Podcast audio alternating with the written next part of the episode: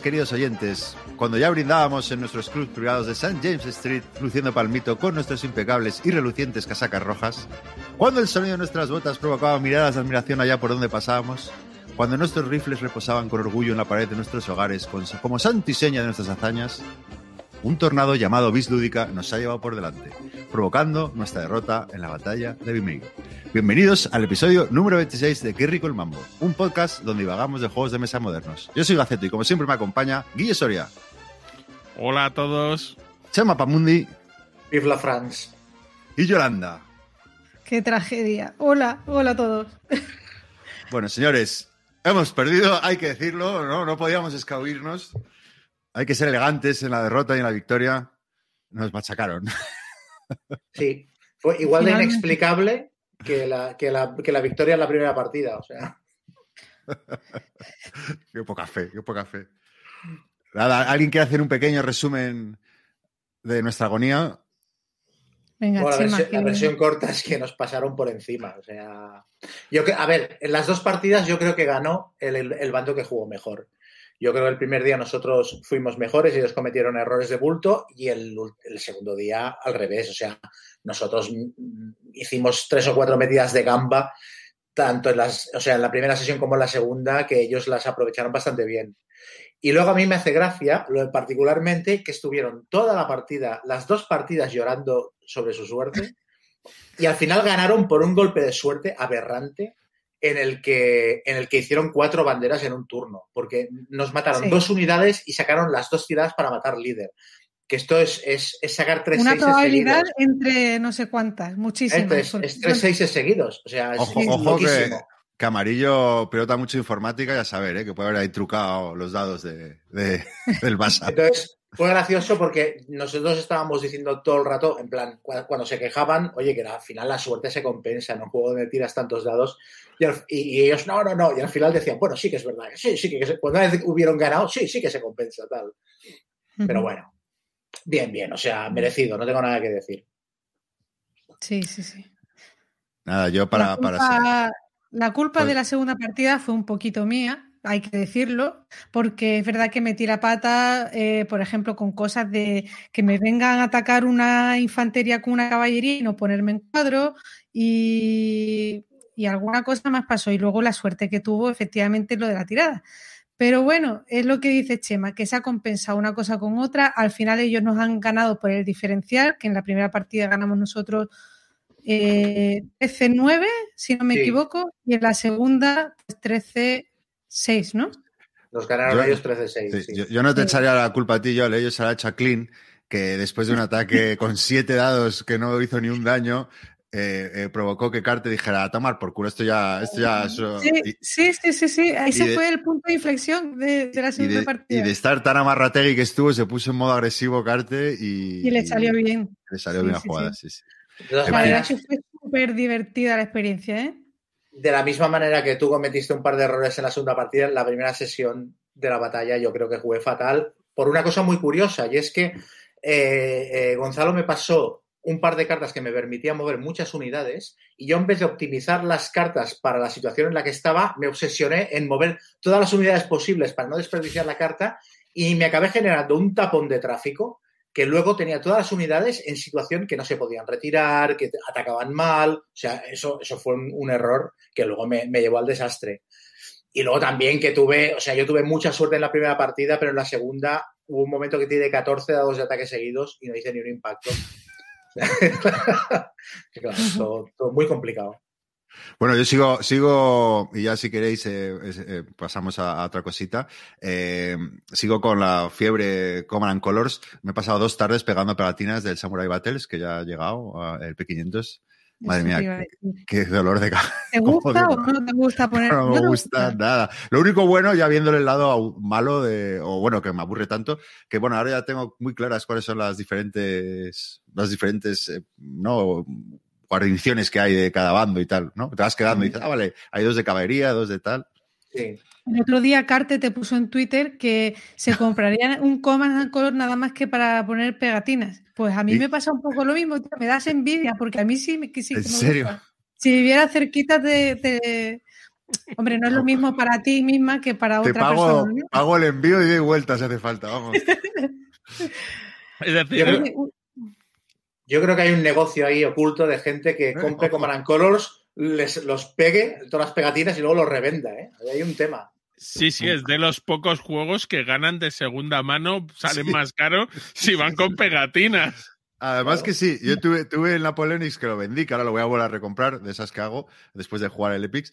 Y tiene razón Guille, porque el que vendí yo estaba con las pegatinas pegadas y unos, unos insertos que le había comprado a Chipinazo, que venía todo ordenadito por, por tropas y tal, que ese es otro Cristo, porque claro, tú tienes ahí la caja con 25.000 tipos de tropa y el setup, como no lo tengas organizado, te puedes tirar más que la partida. Mm, te gastas casi más mm, en las cajas luego para ordenarlo que en el propio juego. O sea, yo me he gastado de verdad yo que sé, a lo mejor 20 euros en cajitas para tenerlo todo ordenado. Merece la pena en este caso, yo creo. ¿eh? Mm. Bueno, ¿y qué, qué, qué habéis hecho estas semanas? Contarnos. Chema, tú has tenido una mudanza, ¿no? Creo. Yo, me me he suena. mudado, me qui- sí. Aparte de ver tu ojete, Mudanza accomplished. No, como que mi ojete, no, era, era, era, un, tu cat- tanga, tu hilo era un cataplín, era un cataplín lo que se veía. Eh, Un sí, era un testículo. agujero negro. Era un Agujero agujero negro. negro. Un agujero negro, sí. Me ha costado, me ha costado dos pantalones la mudanza. Y y hice, subí a Twitter una foto en la que se veía uno de ellos, que era ya un expanta- expantalón. Pues yo, yo he hecho un decálogo, si os parece bien, os lo comento muy brevemente, de consejos para mudar una colección de juegos que a alguien le puede servir mi experiencia. Entonces son 10 consejitos de qué Vamos hacer en a, a mencionar IKEA cuando publiquemos el programa. para Exacto. que exacto.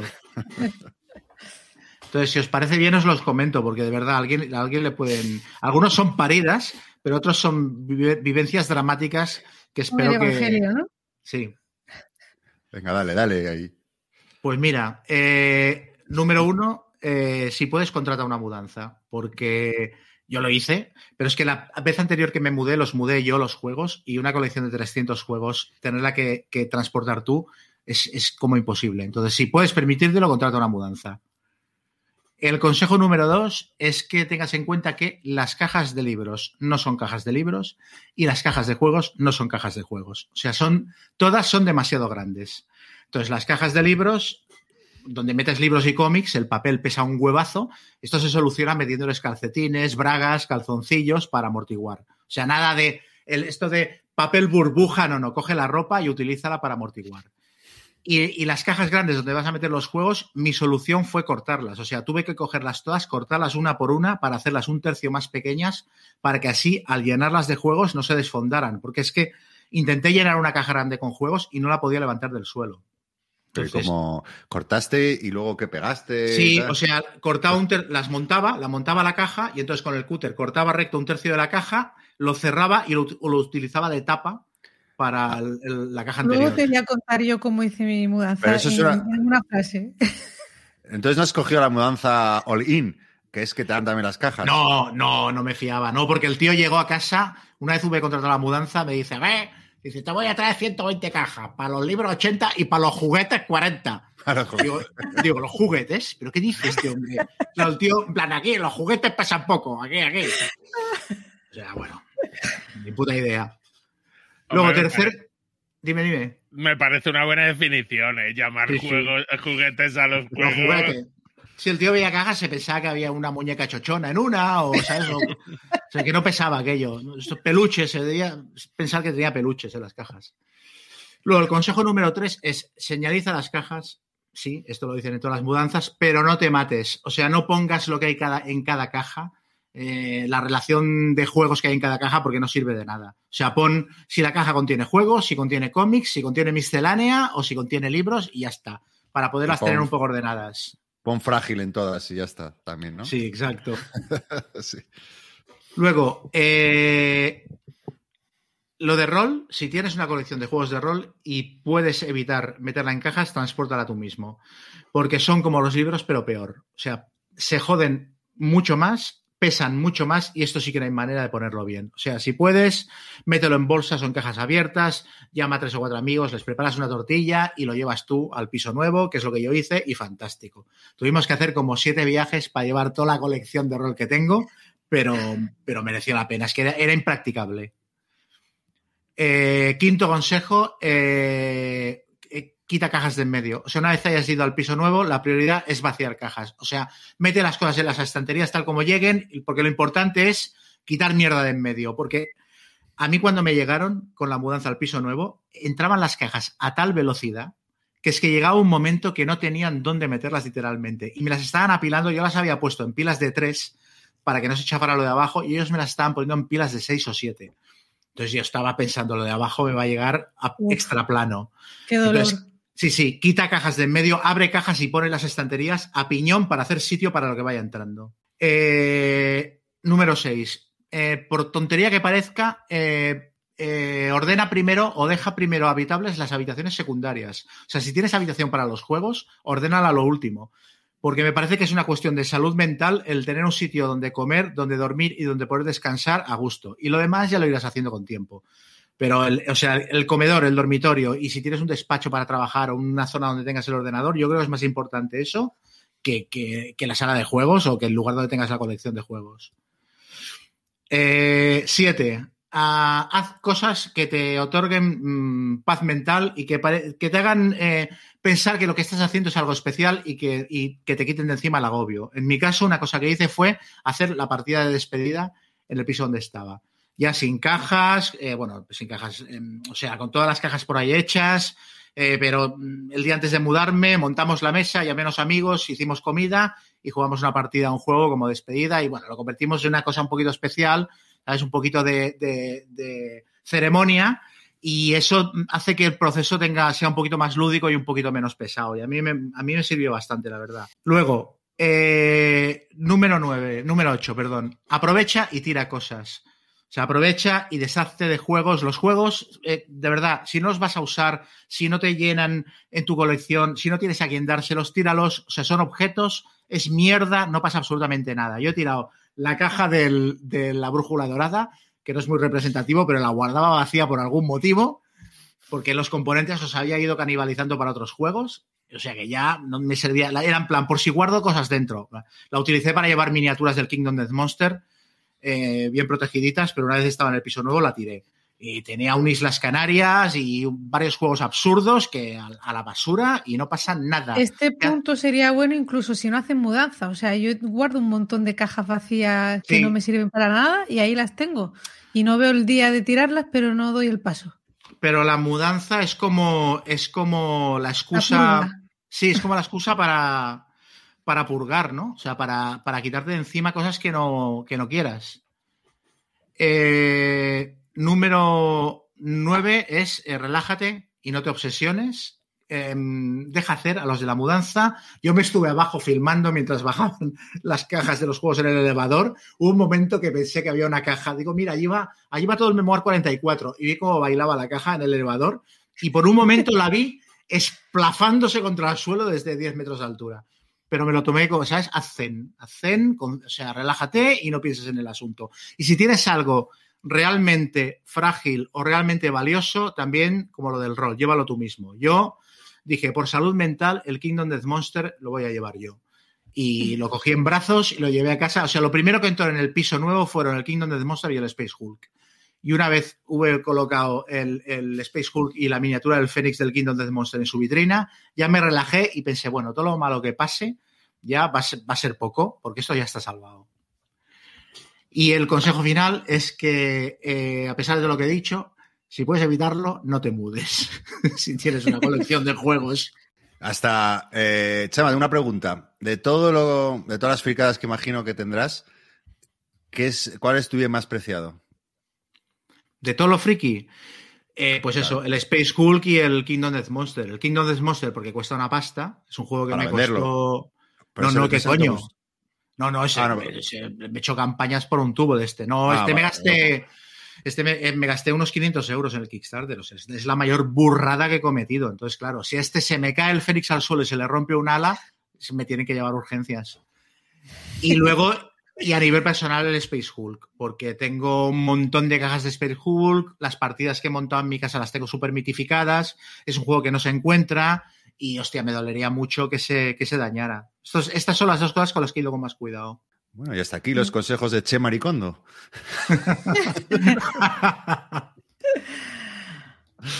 Muy bien, muy bien. Bueno, ahora que mencionas de cajas grandes, eh, eh, os tengo que contar la continuación del Black Powder ese que me compré gigante, con 20 Ah, sí. miniaturas y tal. Eh, lo he devuelto.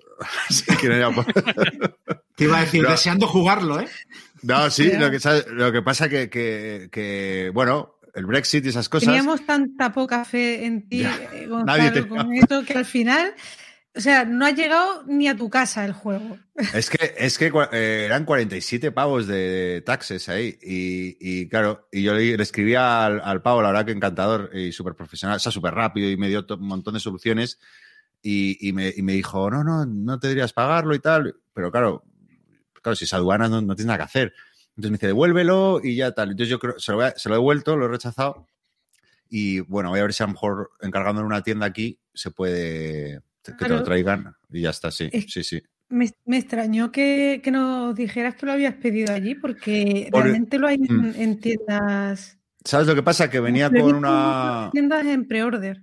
Es que había un descuento eh, y, y claro, lo pillé con descuento pensando, yo qué sé, bueno, no me, no me acordé ni del Brexit y nada, y bueno. A ver, bueno, todavía no me han devuelto el dinero, a ver qué pasa, pero bueno, ese...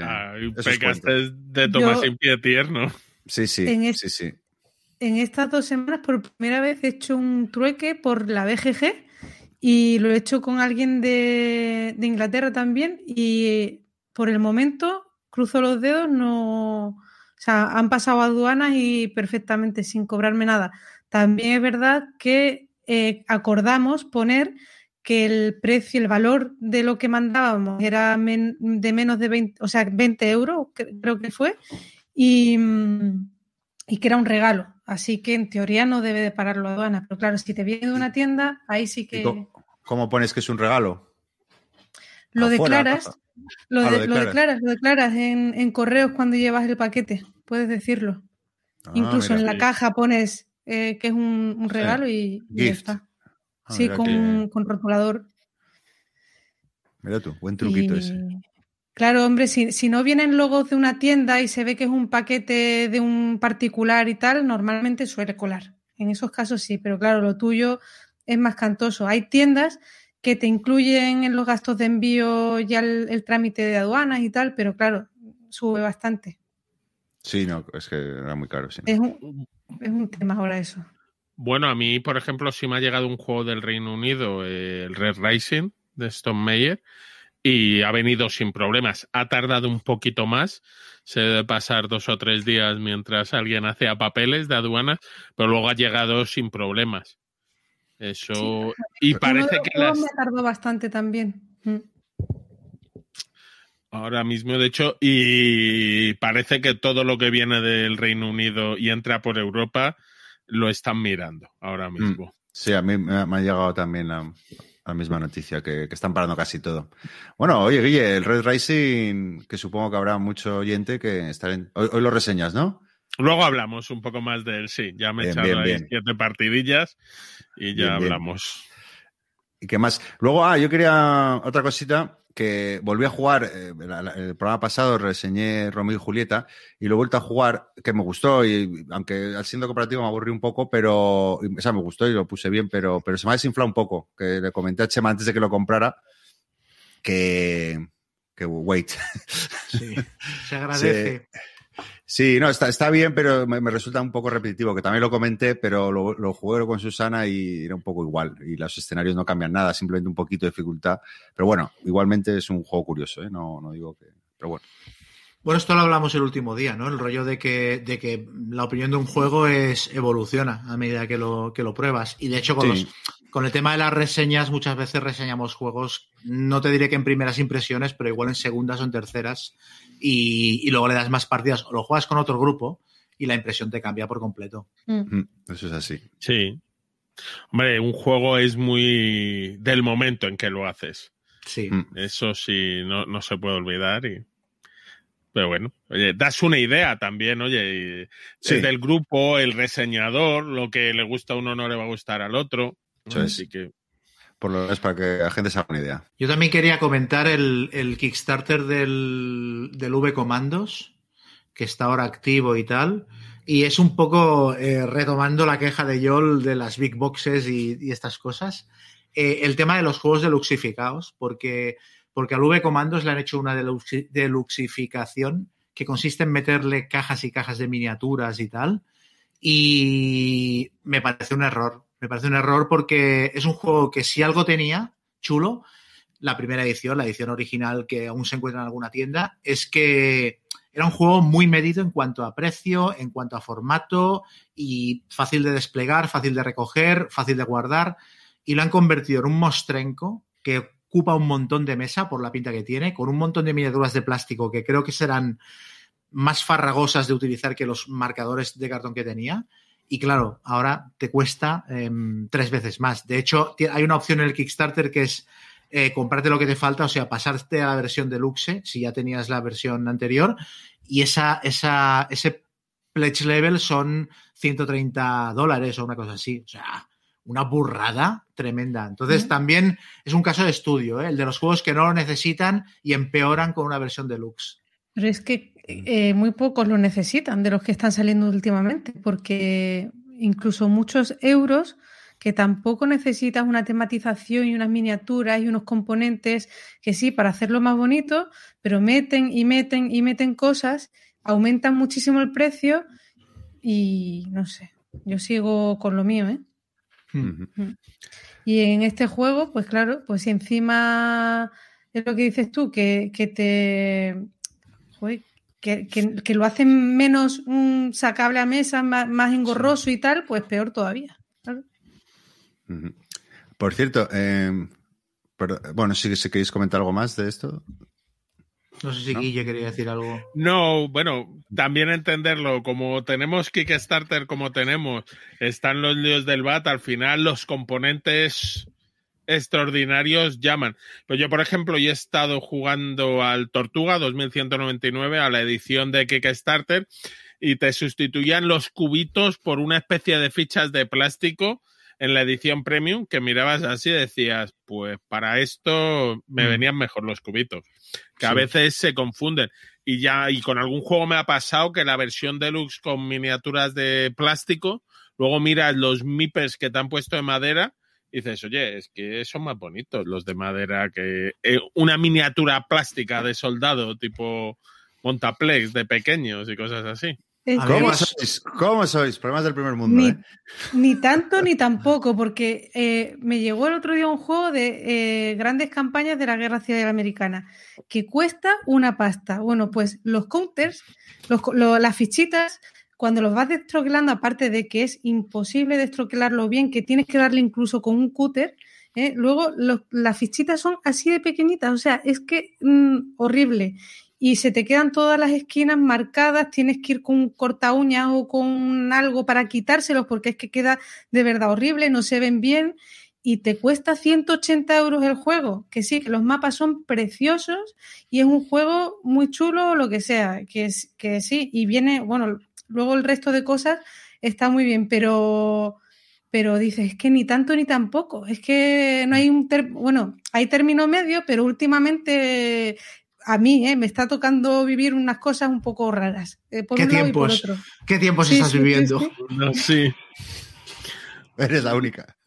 Sí, No, de, no. esto, de esto que decía Guille, a mí me pasó con el, con el 878 Vikings de Columbia, que en la edición Kickstarter cambiaron los cubitos de madera de colores por vikinguitos pequeños de plástico, pero de plástico pequeñitos, pequeñitos, que son una puñetera mierda, que los intentas coger y se te escurren de los dedos, se te quedan tumbos en el tablero y dices, a ver, habéis intentado hacer una cosa que, que en realidad nadie pedía y habéis empeorado el juego.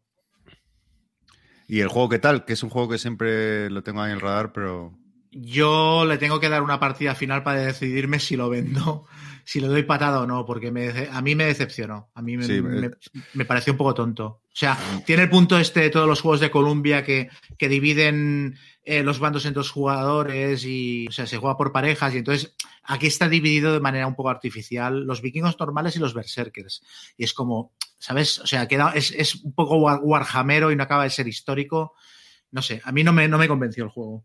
Y he jugado, Chema, eh, eh, que bueno, que no creo que lo reseñe, porque como lo reseñaste tú el, el, el, Free- el Free Farms, jugué esta semana el Chancellors, Ah, que es como la secuela, y Sí. pf, me flipó. O sea, estoy deseando jugar otra, me encantó. Eh, me avisó el otro día en, en Twitter, no recuerdo el nombre ahora, que, que me disculpe. Eh, me avisaron de que estaba el, el Freeman's Farm en Basal, el módulo, Ah. para poderlo probar. Ah, Y mira. tiene buena pinta, o sea que para la gente que quiera probarlo, ahora que no está en tiendas y tal, pues se descarga el módulo y lo juega online sin No, problema. no difieren mucho, ¿no, Chema? Tú sabías, es que no, no, no recuerdo, al jugar el segundo ya no recuerdo cuál es la gran diferencia de los dos. Dicen que está más Mm. depurado el, el Chancellorsville. Así, sin haber probado el Chancellorsville, yo cuando me estuve mirando los dos para ver cuál me, cuál me compraba, el Chancellorsville tiene movimiento oculto. Ah, vale, pues eso, eso está muy simpático, aunque tampoco Sí. es súper determinante, es en los primeros turnos. Ya. Sí. Y luego creo que tiene más líderes con los que hacer fiesta, porque el, el Freeman's Farm tiene tres líderes solo.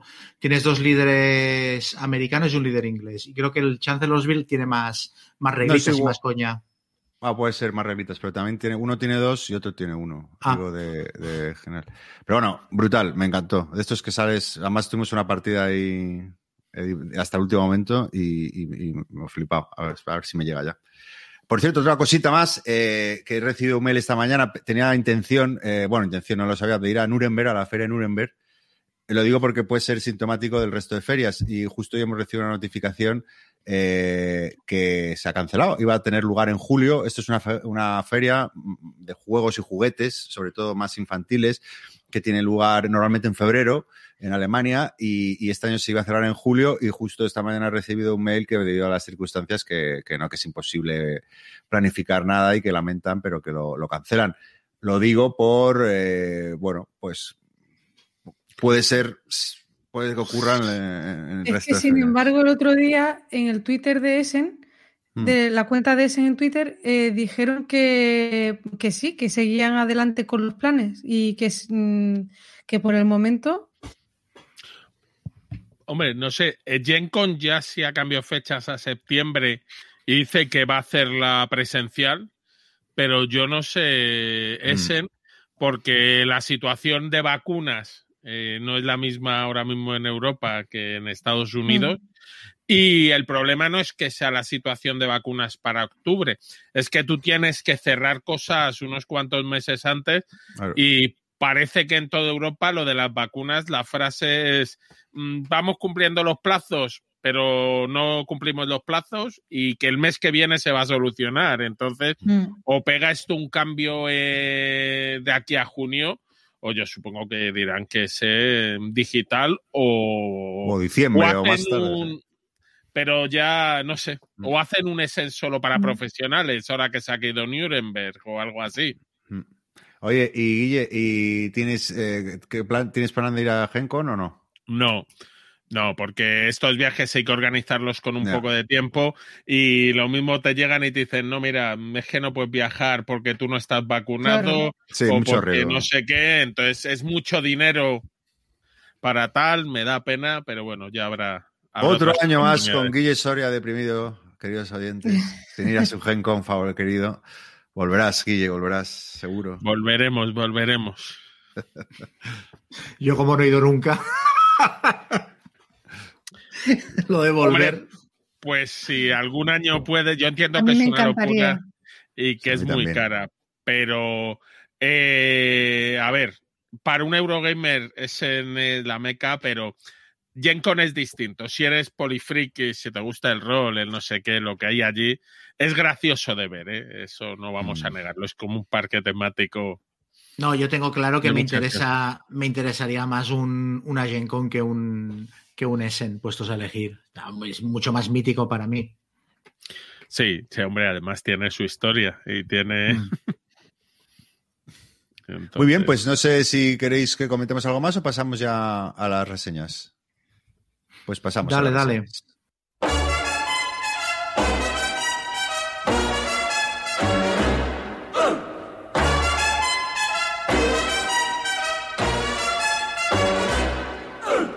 Papa loves mambo. Mama loves mambo. Look at him sway with it, getting so gay with it, shouting ole with it. Wow. Papa loves mambo. Pues vamos allá. ¿Quién quiere empezar hoy? Venga, empiezo Venga, yo Di, y empieza por si tú. hay que hablar de más juegos que creo. Venga, voy a empezar hablando por el Red Rising, que querías hablar. El Red Rising es un juego de 1 a 6 jugadores. Mentira, yo no recomendaría jugar a más de 4. Incluso 3 puede ser mejor número, o 2. es un juego de Alexander Smith y Jamie Stegmeyer, eh, con artistas Jackie, Jackie Davis, Mills Bank y Justin Ward, editado por Stone Meyer Games, aunque no sé si lo ha anunciado, pero vamos, seguro que lo saca maldito Games en español. El juego es, eh, está basado en un mundo, en una serie de novelas, Red Rising, que en español se tradujo con la primera como Amanecer Rojo. Es una trilogía, eh, y bueno, no es una trilogía, primero era originalmente una trilogía, y luego han salido dos novelas más que se convertirán en otra, en otra trilogía cuando saquen la sexta. Y creo que tiene algún cómic y alguna cosa.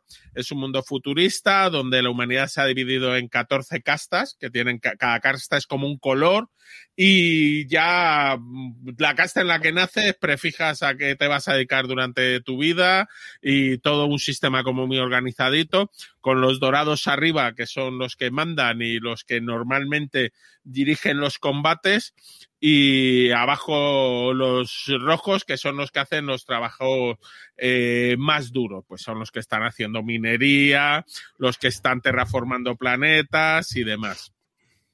Eh, una vez contada esta historia, el juego es básicamente, mm, tú tienes una serie de personajes que te dan al azar en la mano, el juego son 112 cartas de personaje y eh, cada turno jugarás uno de estos personajes en uno de cuatro sitios posibles y eh, juegas el personaje, coges el personaje de otro sitio y además te llevas el bonus del sitio donde lo has cogido, estas cuatro localizaciones. Entonces, y además el personaje tuyo al bajar puede tener un eh, poder.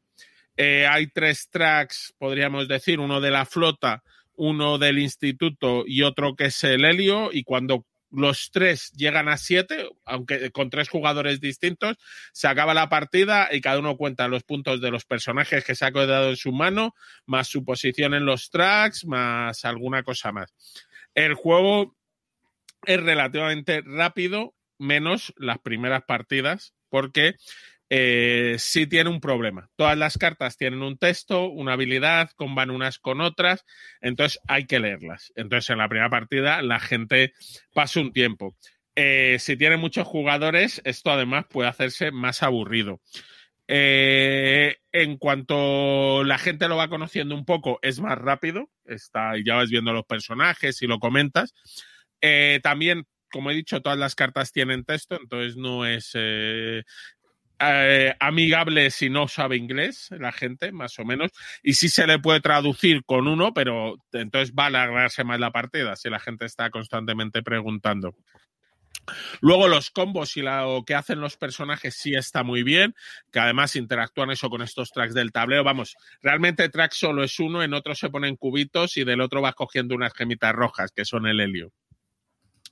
Pero hay una cierta interacción, hay cartas que interaccionan en los personajes, entre los jugadores, y luego eso, tú buscas eh, combar tus cartas. Tus cartas al final de la partida, como en juegos similares, tipo el Fantasy Ring, pues si tengo este personaje, este me va a dar un bonus, este otro no qui- quiere estar con este, pero no quiere estar con este. A este le interesa las cartas que se hayan quedado sobre el tablero de la mesa y luego, bueno, también se pueden eliminar las cartas, otros comban al final con las cartas eliminadas, algunos quieren que haya muchos, otros quieren que haya pocos. Eh, al final se cuenta, es relativamente fácil contar porque cada carta al final eh, interactúa solo con un tipo de cartas, pero es sencillo. con un papel y un lápiz. Eh, no hay una aplicación, pero yo creo que no es necesaria. Y las sensaciones, como os digo, eh, yo en general la gente lo ha le ha gustado. Eh, salvo con un grupo que jugamos cinco y que aquello se hizo muy largo. Luego lo he jugado con otros dos grupos de tres y me han pedido repetir, incluso gente del grupo de cinco me ha pedido volver a repetir. Entonces, el juego parece que ha gustado. Eh, yo os digo, es, pues eh, recuerda parcialmente al Fantasy Realm, pero es más involucrado, dura más la partida. Entonces, para gustos los colores. Eh, a mí me parece más chulo este, porque bueno, buscas más los combos, tienes más tiempo para trabajar, tú un poco decides, tienes algo más que la carta que robo del mazo, si la descarto o no, también puedo jugar, ver las cartas que se han jugado, puedo coger yo las cartas que se han jugado, tienes que tomar esa decisión. Y luego, si hablamos antes de los componentes de la edición deluxificada, a mí me ha llegado la edición deluxe eh, que han hecho con unos preciosos cubos metálicos lo que nadie le ha explicado es que cuando haces cubos metálicos azules y verde azulados, dorados y amarillos eh, y rojos y morados, son bastante parecidos. Es decir, e, es un juego en el que los cubitos de madera de la edición básica, que son de, los colores, van a funcionar mejor que los cubitos metalizados. Eh, creo que ahí ha sido un error de producción. Alguien lo vendió como maravilloso. Así como hay otras piezas metalizadas que son muy bonitas y las cartas de los dorados eh, brillan y hace, son más monas, pero que ahí ha sido un fallo grave en esa edición. Luego, por lo demás, el juego, las cartas tienen un cierto tamaño, son cartas tamaño Seven Wonders, con una ilustración bonita, cada carta tiene su propia ilustración, 112 cartas, entonces el juego por lo demás es muy bonito, es un producto muy bonito y además no creo, yo creo que saldrá en el entorno de los 40 euros y gustarme me ha gustado mucho ya os digo, he jugado siete partidas y me ha llegado hace dos semanas. Eh, entonces, ahí están las sensaciones. Preguntas. Sí, dices que lo comparas con el Fantasy Realms y dices que es más largo, pero es bastante más largo, ¿no? Sí, es bastante más largo porque, bueno, un poco tienes que, no son jugar 10 cartas en cuanto se eliminen 10 cartas. Aquí eh, has jugado 10 cartas eh, en el tercer turno y la partida va a durar 15 turnos probablemente. Entonces, no dura, dura más yo os digo, tienes más cosas, las cartas tienes que ver eso, a veces tienes que coger la carta porque te interesa, otras veces coges la carta de donde hace la acción que te interesa, entonces tienes ahí decisiones. Tú tienes, incluso puedes coger la carta al azar y tirar un dado cuando decides que nada de lo que hay en el tablero te gusta, pero estás perdiendo. Entonces, bueno, tiene, es más involucrado en cuanto a ese sentido. Una pregunta, bueno, dos preguntas. Eh, has mencionado al principio que está basado en unos libros. Eh, tú, tú, los habías leído, ¿no? Sí. Eh, ¿Crees que está bien metido el tema o es completamente irrelevante? O sea, la pregunta es, para alguien que no ha leído el libro, mm, ¿le da igual o, es, imprescindible haberse leído el libro? ¿Cómo lo ves un poco eso? a ver, el libro es totalmente prescindible. Es decir, te da igual habértelo leído o no. Eh, el juego, a ver, podía haber sido de Red Rising o podía haber sido de cualquier otra cosa, con la diferencia que aquí nos explico de los 112 personajes están divididos en 14 colores, que hay el mismo número de todos, menos dorados, que en el libro pues hay más personajes dorados, que hay más. Puede que haya casi el doble que de cualquier otro color. Entonces, en eso pega. Luego, los personajes tienen nombre, unos cuantos de ellos, otros son trabajadores genéricos. Y si la gracia con el libro es que cuando una carta te dice, si tienes a Mustang mm, y acabas con Darrow, eh, ganas 20 puntos más. ¿Por qué? Porque en el libro Mustang y Darrow se hacen alianzas. Eh, sin embargo, a lo mejor el Chacal te quita 20 puntos si acaba con uno de estos, porque tal. Entonces, Hombre, ves cosas de, las novelas, eh, si te gustan mucho las reconocerás más. Yo es verdad que me lo leí hace mm, dos, tres años y ya no me acordaba de todos y el libro tiene muchos personajes, entonces eh, en eso ya os digo, ¿ves algo de las novelas en los personajes? Eh, no te hace falta para nada. Simplemente el saber, bueno, pues busco esta carta con este nombre y apellidos. Y luego también, respecto a que muchas cartas nombran con un apellido, hay una casta que son los naranjas que en general sirven al final de la partida como comodín de nombre para que aparte sea posible hacer esos emparejamientos. El tema busca un poquito. Se han esforzado por meter el tema como han podido. Bueno, es que James Stegmeyer, por lo que cuenta, eh, le, han gustado mucho las novelas. Yo las novelas me parecen entretenidas, pero entendamos que esto es un young adult, ¿vale? Hay aventuras, puede haber un poco de crítica social, puede haber tal, pero bueno, no, no es alta literatura, aunque a mí yo me han gustado y de hecho ahora he aprovechado y me he comprado los dos que hay de la segunda trilogía. Eh, y Stegmeyer, al parecer, se pasó mucho tiempo, él contactó con el autor o con el que llevara los derechos, eh, pidiendo si tenían los derechos para hacer el juego de tablero. Le dijeron varias veces que no, hasta que en algún momento el que se los había llevado le debieron caducar y él ya ha podido sacar el juego eh, él, según comenta también, estuvo buscando ideas si no le sabía, salían hasta que le llegó este, eh, les llegó el otro diseñador, Alexander Smith, con una propuesta y entre los dos lo han debido ajustar un poco, porque bueno, tienes 112 cartas eh, distintas, entonces para equilibrar un poco aquello. Ojo, no os voy a engañar, hay cartas mejores que otras. Hay cartas que dices, es mejor que me toque esta que que me toque muchas otras, ¿vale? Pero luego a mitad de partida hay cartas que, que, teóricamente siendo peores, claro, te puedes combar, puede estar.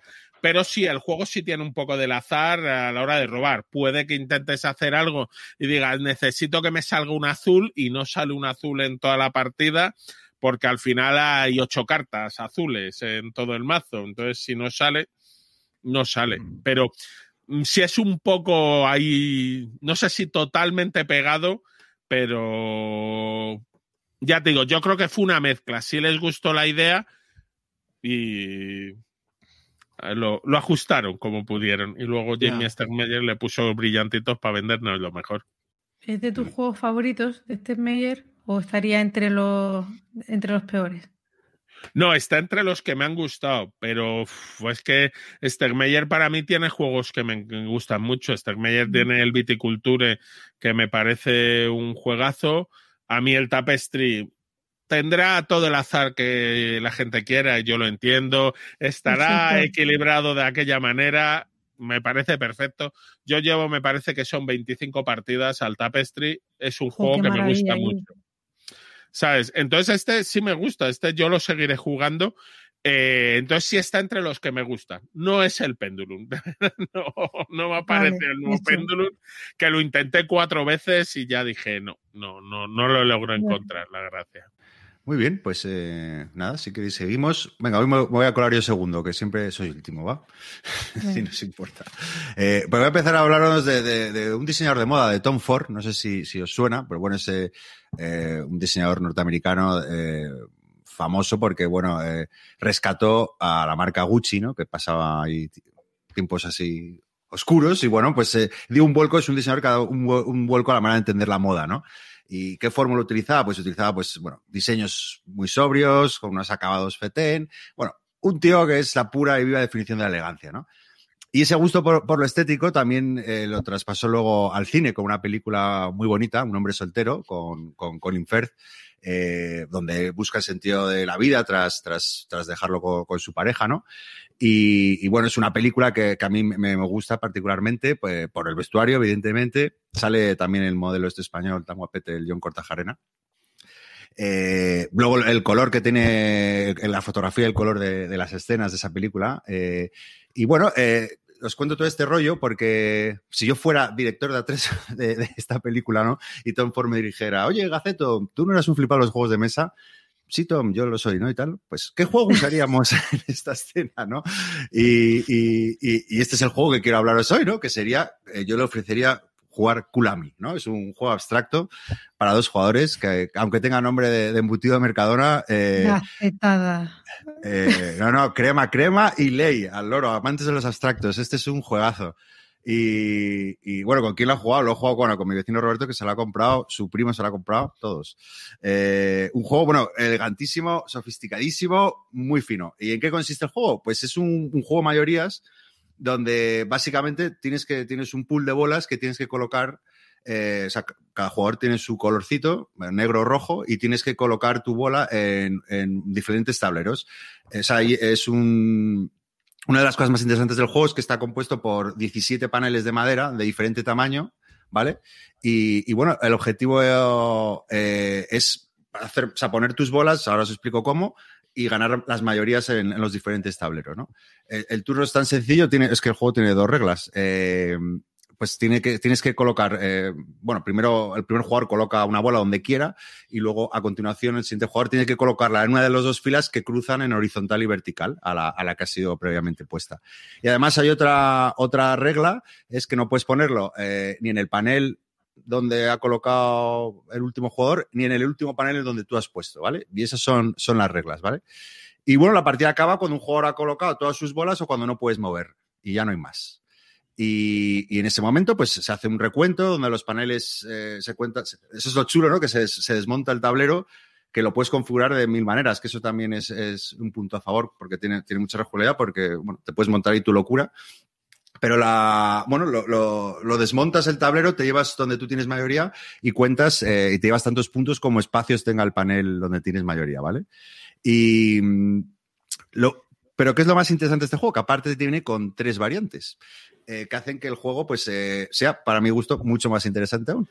Eh, por ejemplo, ahí sí, si no recuerdo mal, la primera sí, es que te lo pone como por nivel de dificultad, ¿no? La primera variante es que tú, te dan tantos puntos, aparte de lo que os acabo de contar de las mayorías, por mayor zona de bolas adyacentes que tengas, ¿no? De, manera ortogonal. Entonces, de tal manera que si tú tienes ocho bolas adyacentes juntas, pues te vas a dar ocho puntos. El segundo nivel, por ejemplo, es por puntúas por, por filas en diagonal, en horizontal, vertical que tengas, que tengan un mínimo de cinco bolitas de tu color, ¿no? Eh, y claro, aquí ya no es solo eh, teniendo en cuenta las restricciones de movilidad que tienes y, y, los diferentes paneles que te interesan, sino que también tienes que tener en cuenta eso, la, la pues, intentar formar por lo menos una, una fila de cinco, ¿no? Y luego la, la, el tercer nivel es el que mezcla las filas y las de, las de adyacentes, ¿no? Las de zonas de, donde tengas más bolas adyacentes. Y es un juego, eh, bueno, como todo buen abstracto, cumple la premisa de reglas sencillitas, eh, profundidad y, y, una mecánica inteligentísima. Eh, y bueno, contaba lo de Tom Ford porque aparte me parece un juego estéticamente precioso, de estos que lo dejas ahí en medio del salón y no desentonaría.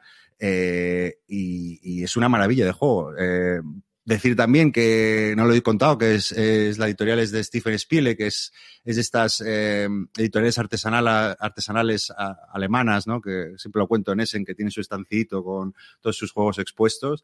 De hecho, ya hablé en otro programa, en el famoso programa de abstractos de, de Kaito, que es un juego que salió el año pasado, que hace dos años, que me gustó mucho también. Pero bueno, es una editorial para quien le interese este tipo de juegos que, que tienen muy buenos juegos, como el, el Nonaga, el Ringo, el, o el, Volterra, que también salió hace poco, que, igual no es tan brillante, pero también es interesante. La virtud de este juego es que, que siendo un juego con profundo, con estrategia y demás, tampoco es abrumador, o sea, es un juego que no es el ajedrez, o sea, es un juego accesible para todos los públicos. Eh, eh, mi mujer eh, le encanta, o sea, este, este es el tipo de juego que, que, me tienes que sacar. Una regla y ya estamos al turrón. y, bueno, si repitiéramos ese famoso programa de abstractos, lo dejo caer, eh, se colaría en el, en el top 5, sin duda. Es un, un, juego que me ha fascinado. Muy recomendable a quien le gustan los abstractos. Pensaba que ibas a hablar del rococó o algo de eso cuando has empezado a hablar. ah, mira, también, mira. Es, es no lo he jugado al rococó, fíjate. de la costura, la moda y esas cosas. Ya, no sé, pensando yo, como, como, como es un juego. La elegancia, la elegancia. La elegancia. Y lo primero que me vino era Tom Ford. Chaqueta negra, camisa blanca. Ese hombre, además, wow. eh, tiene todo. Gafas de sol. Chama, ¿qué querías decirme? Que seguro que tienes un montón de preguntas. Que quiere hacer el programa número 2 de abstractos. Sí, Eso exacto. es lo que te iba a decir. Todo esto para colarnos el, el segundo programa de abstractos, ¿no? O sea. Yo es que no. me viene mal, ese día quedado. Qué malos sois. Bueno, decir que este juego es de, es de 2012, creo que también, tú, no sé si fue, si tiene algún premio Bueno, yo qué sé, pues si eso llama más la atención del juego. Pero bueno, que es un juego entre la comunidad de jugadores abstractos. No, a mí me llama, a mí me llama. Tú sabes Sí, que a ti te va a este encantar este. juego, y si encima es bonito y tal, seguro. Pero, No, eso a ver, se sigue, se sigue publicando. Sí, la historia es que acaba de. Estaba agotado. Yo es que es uno que tenía en el radar desde hace tiempo y no lo. No lo bueno, de estos que tienes en la wishlist de la BGG y acaban de saque- salir una segunda. O sea, bueno, una segunda no, porque esto lleva varias ediciones. Pues una nueva edición que además le incluye una cosa muy chula que, que no tenía la anterior versión. Porque según tú pones la bola, os he contado que no puedes colocar la bola ni en, ni en, la, eh, ni en el, el panel donde ha colocado el jugador anterior, ni en el último movimiento donde te has puesto tú. Entonces te viene como una especie de DAL para marcar tu último movimiento, de tal forma que es súper sencillo y de tal. Pero es que es, es, una chulada de juego. O sea, eh, con tan poco la, la- la variedad táctica que te ofrece, eh, que si vas a por el panel de 6, a por el panel de 2, a por el de 4. Yo siempre voy a por el ¿Cómo de se 6. llamaba?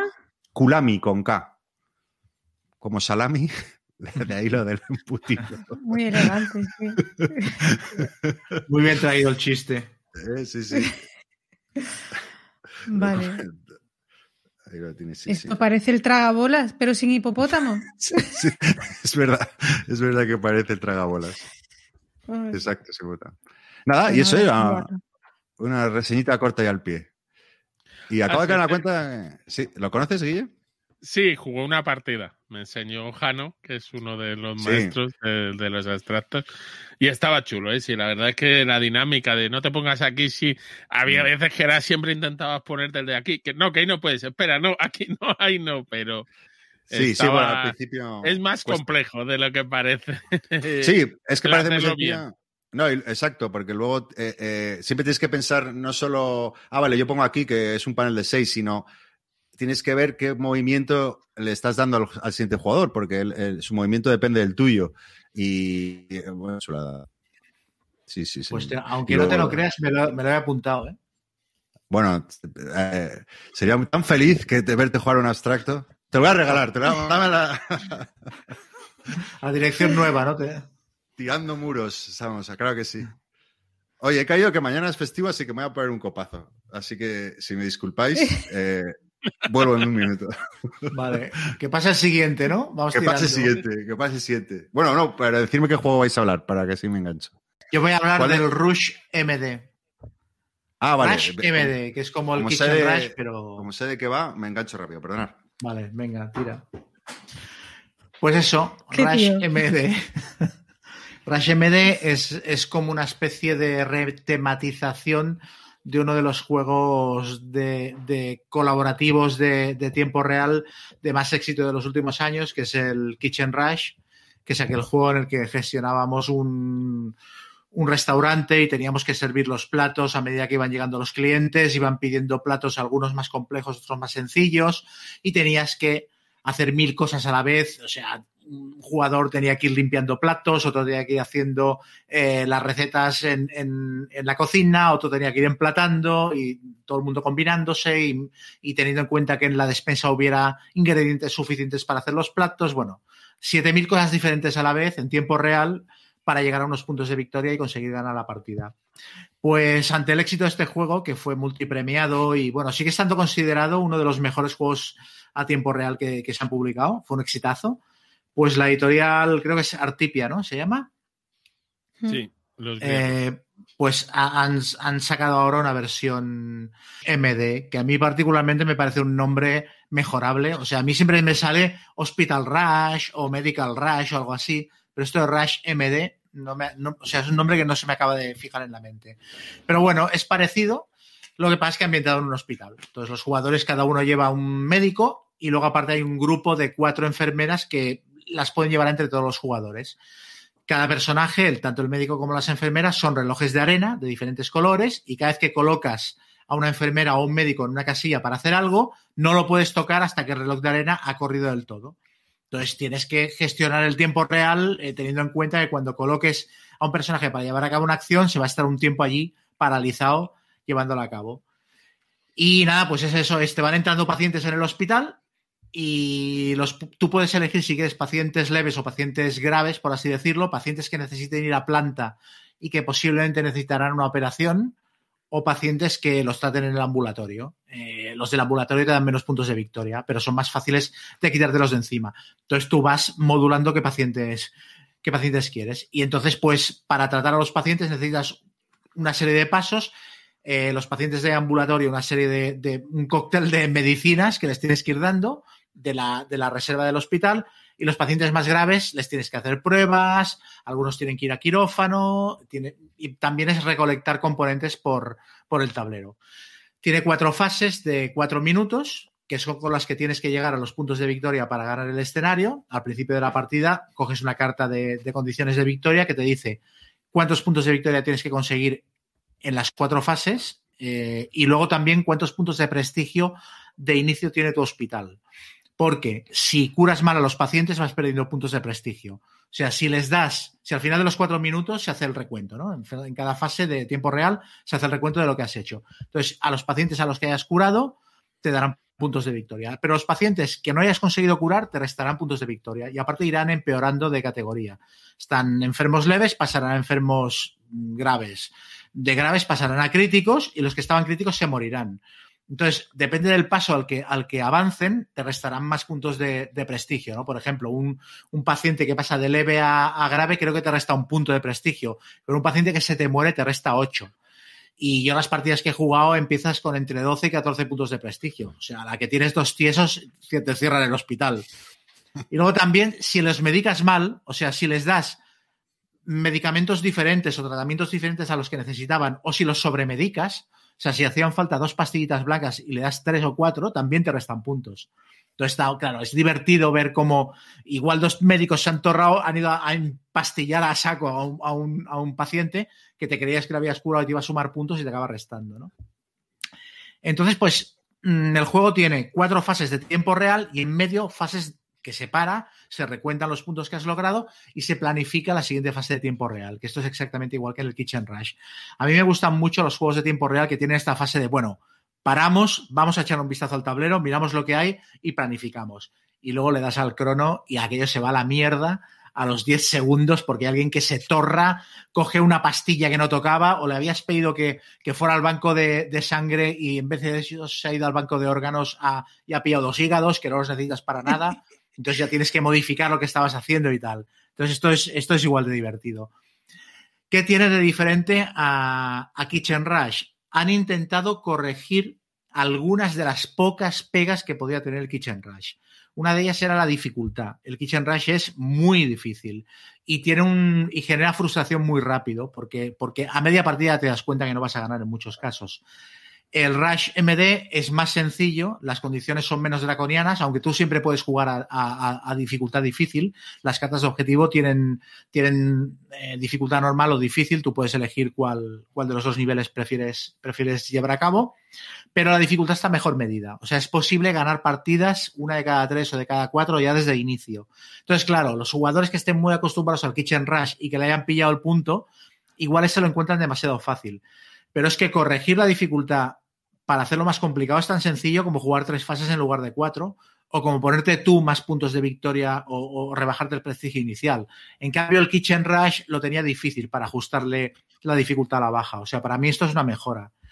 Y luego, otra cosa es que han intentado corregir el downtime que se producía cuando tú colocabas en el Kitchen Rush uno de tus relojes de arena, por ejemplo, en la cocina para calentar agua en una olla hasta que no había corrido toda la arena de tu reloj, tú te quedabas mirando, en muchos casos, quieto sin hacer nada. Y en este caso, a este juego le han puesto una especie de minijuegos que llevas a cabo mientras estás esperando que el reloj de arena se acabe.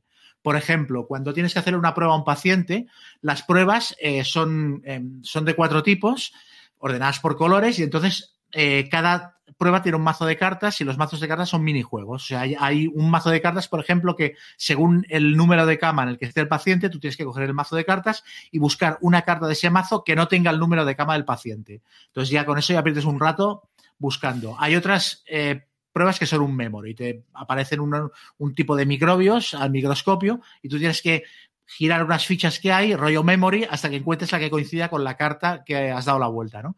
Entonces tienes que hacer este tipo de cosas todo el rato. Hay otra prueba que no me acuerdo cuál es, pero que tienes que pasar la cama. Esto es una pieza que viene en el Kickstarter, pero bueno, tienes que pasar la cama porque las, las cartas de paciente las colocas en, en, unas cajitas que son camas.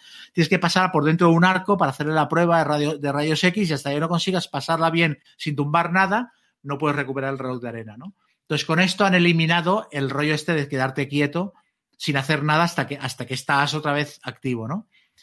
Eh, y luego, lo que tiene también es que precisamente por estos minijuegos tiene un poquito menos de interacción que el otro. O sea, en el otro juego, en el Kitchen Rush, a mí me gustaba mucho la sensación de un tío paralizado mirando reloj de arena de su, de su cocinero y mientras tanto diciendo, eh, tú, sin mirar, o sea, mirando reloj de arena, diciendo a los demás, tú, necesito pimienta, tú, ves a la despensa y no sé qué. A ver, siguiente plato, ¿cuántos ingredientes necesita?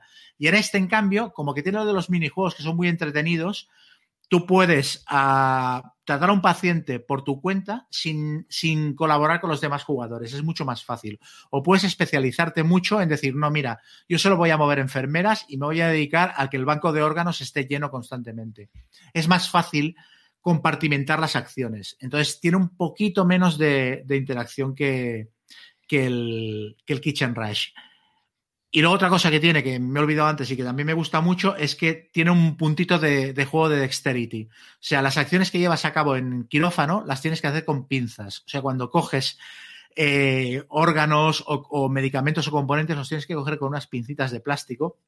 Y claro, es un puñetero drama, sobre todo si tienes un pulso como el mío para robar panderetas vas loco cogiendo los componentes. Luego las, la, los componentes inyectables, la sangre o tal, los tienes que meter en jeringuillas de plástico. Son unos cubitos que te tienen que caber dentro de la jeringuilla. Entonces, claro, hacer esto con unas pinzas, acaba todo el tablero lleno de cubitos de colores por todos lados, o te equivocas y metes cubitos de varios colores en una jeringuilla, o ibas a coger la sangre con las pinzas y entonces viene alguien que también la necesita y te la jode y te quedas ahí, oh, Dios mío. Entonces, esto es bastante más chulo que en el, que en el Kitchen Rush. Y en general, pues nada, yo, a mí el tema me, me, resulta más interesante porque yo soy muy aficionado a las, a las series de hospitales. Entonces me, me gusta mucho el, el, rollo de gestionar el hospital y tratar pacientes. Luego, aparte, hay una regla de que puedes meter un paciente de urgencias en plan, Dios mío, llega la ambulancia, un accidentado. Entonces robas una cara y la pones directamente en planta con lo cual te saltas el paso de tener que diagnosticar al tío, pero claro, a lo mejor robas un paciente que es imposible de curar, ¿no? Y te quedan dos minutos de reloj y dices, ahora este tío, ¿cómo, cómo lo sacamos de aquí, no? Lo perdemos. Uh, sí, lo perdemos, lo perdemos. Y te ríes mucho, o sea, a mí yo me he reído más casi con este con el, que con el Kitchen Rush. Y quizás como última cosa negativa que decir del juego es que ocupa muchísima mesa, ocupa mucha más mesa que el Kitchen Rush, porque hay dos plantas de pacientes con sus tres o cuatro camas, la parte de ambulatorio, la ambulancia que pones aparte, los mazos de cartas, los componentes, las jeringuillas, ocupa muchísima mesa y es casi obligatorio jugarlo de pie. Eh, también invita a jugarlo de pie porque estás ahí con, la, con las pinzas, no sé qué, el otro que te empuja, tal y cual. Pero bueno, hay que tenerlo en cuenta.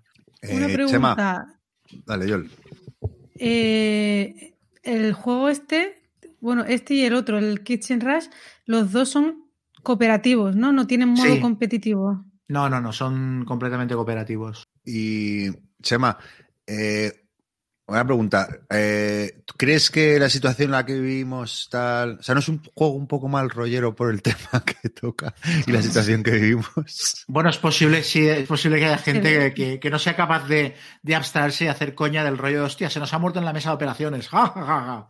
Porque aparte cuando se te muere generalmente no, es, porque, es... Se, porque has hecho el asno. O sea, operamos a un tío que le metimos tres pulmones en una de las partidas, ¿sabes? Era como, ¿pero qué, ¿pero qué es esto? Cuando hicimos el recuento de puntos nos dio un ataque de risa, ¿no? Pero hemos creado un mutante. Pero claro, si tienes, si tienes temas de salud en la familia, igual no es el mejor juego, ¿no? Para, para sacar a la mesa. Es un tema un poquito más, tienes que ser más cuidadoso que con el Kitchen Rush, ¿no? Que es, una vez comí en un restaurante y me lo sirvieron todo frío, pues bueno, no es la misma anécdota que puedes contar respecto a un hospital. Oye, ¿y si caben los dos en, en la biblioteca? O, o, no. o, dicho de otra forma, ¿con cuál te quedas de los dos? Se pisan absolutamente. O sea, se pisan en un 85%. Menos las dos o tres cosas diferentes que he dicho del otro, creo que no merece la pena tenerlos los dos. Yo prefiero el, el, el Rush MD. O sea, a mí me gusta un poquito más por temática y por, las, por los minijuegos estos que aporta, por el punto de dexterity que tiene. Me parece que cuenta una historia más divertida, pero entiendo perfectamente el que prefiera el otro juego, que es quizás un poquito más ligero, es más desafío porque es más difícil, pero yo creo que tenerlos los dos no tiene sentido. Sí, bueno, además este lo que parece es que el tema, porque uno sí se imagina una cocina de un restaurante como siendo un poco caótico, pero un hospital con los médicos allí corriendo, con las jeringuillas, con tal, no sé, ¿no? A mí Bueno, sí había- que me pega más el tema de, de la cocina. Eh, y ¿Cómo me llama más no? la atención. Pero no ¿Cómo sé. se nota que no si veis este- ana- Anatomía de Grey, eh? Exacto. Sí que la Claro. veía, tío, y la dejé de ver porque me volví hipocondríaca de verla. Sí, Pasaba que- enfermedades- pens- pensaba que todo lo que pasaba ahí me iba a pasar a mí y, y tuve que dejar de verla. Yo es que era muy fan de una serie australiana, una sitcom que daban hace, os hablo de, creo que los principios de los 90, creo que en el, no sé en el Canal Plus, que se llamaba Deja la sangre correr, y era una comedia en un hospital muy loca, muy pasada de vueltas, y entonces, claro, juego a esto y me recuerda a estas mierdas. Ojo, que me, que me escribe me, me- me escribe Susana, mi pareja. Dice, ¿qué te ríes Anatomía de Grey? Ella es súper fan y siempre quiere que nunca la ha visto, pero no me estaba riendo, estaba al revés, estaba poniéndola y me manda un GIF. ¿Que te ríes de qué? Que no, no, no me De anatomía de Grey. Ah, Grey. esa- se creía que me estaba mofando de Anatomía de Grey, porque siempre me meto con ella por, por eso. Y luego, Pero- una cosa, pone que el juego es de 1 a 4, eh, Mm. pero a uno entiendo que No. esto al final pierde Bueno, toda la a tampoco, ¿no? Mm, Bueno, a yo dos creo- ya. Sí, dos días más fiesta, pero nada, es un juego para jugar a cuatro y tal. Sí, cuanta más gente mejor. Pero aparte, tiene el- como tiene el punto este tan más compartimentado, también se producen situaciones eh, a la inversa que son chulas. O sea, en la partida que jugamos, hubo un momento que me dijeron, doctor, lo necesitamos en el quirófano. Yo estaba haciendo no sé qué mierda y como era el único médico que estaba disponible, me llevaron y de repente me encontré ahí tratando a un paciente del que no tenía ni puñetera idea, en plan, bueno, a ver, este tío que le hace falta. Porque estaba todo el resto del mundo ocupado. Esto en el, en el Kitchen Rush es difícil. Decir a un tío, oye, encárgate tú de servir este plato y que de la nada sea capaz de hacerlo. Y en cambio aquí dije, vale, hace falta un riñón, esta prueba, no sé qué, venga, tira para adelante. Y me vi allí operando miedo a, verte a a corazón Chema abierto. en, en- en un quirófano, ¿eh? Sí, sí. Yo salgo Oh, corriendo. fantástico. Oye, pues salvé unas cuantas vidas, ¿eh? Logró que los, hospital, que los pacientes salieran del hospital, corriendo Exacto. al verle. O con los pies por delante. Ah, bueno, también. No, es guay, es guay. Y aparte es el típico juego que eh, tiene mil mierdas de Kickstarter, la ambulancia, el- la máquina de rayos X, que todas aportan reglas nuevas. Se han metido un montón de cositas y de expansiones para... Bueno, Para y está en, eh, está en español, ¿no? ¿no? ¿No es de más que Oca este?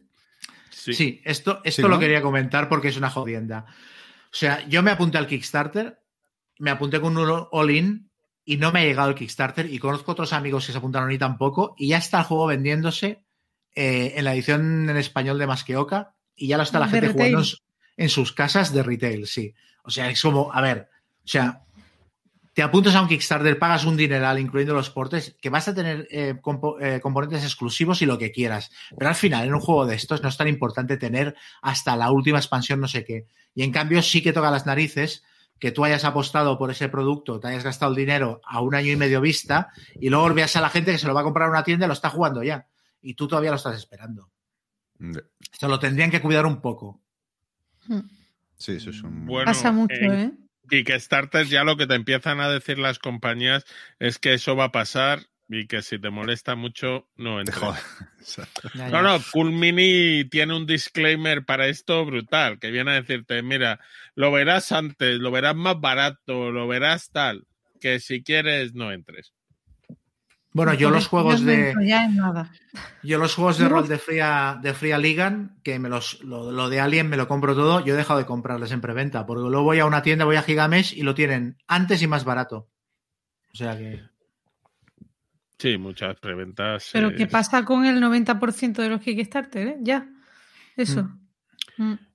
Bueno, o con algunos no, es que al final el Kickstarter es como la no, lotería. pero, mm, pasa bastante. Hay Sí. gente. Sí, Pero es bueno. apostar, es jugártela.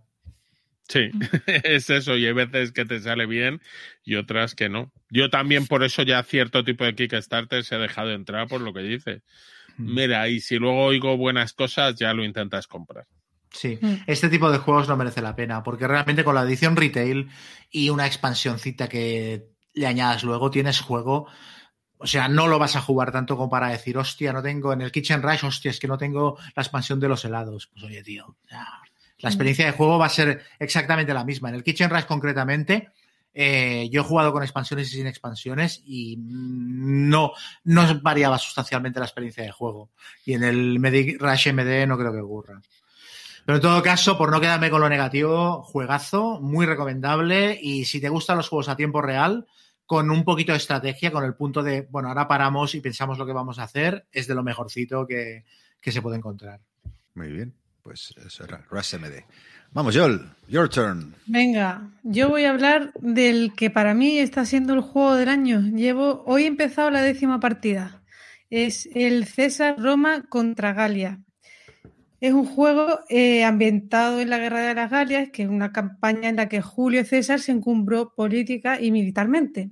Eh, se juegan los seis, en seis años, en seis, los seis turnos, eh, los seis años que duró la campaña, y, mm, y, es un juego de Mark Simonis para dos jugadores. Es un juego con, de motor de cartas y es asimétrico por varias razones. Eh, la primera, bueno, por las reglas, hay cosas que los galos van a poder hacer y que los romanos no, por ejemplo.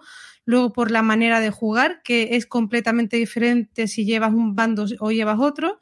Y luego por el tema de las condiciones de victoria, porque el romano lo que tiene que hacer es llegar a conseguir 12 puntos de victoria en el sexto turno, eliminando a tribus, eh, haciendo incursiones en Germania y Britania y a través del control político de las regiones.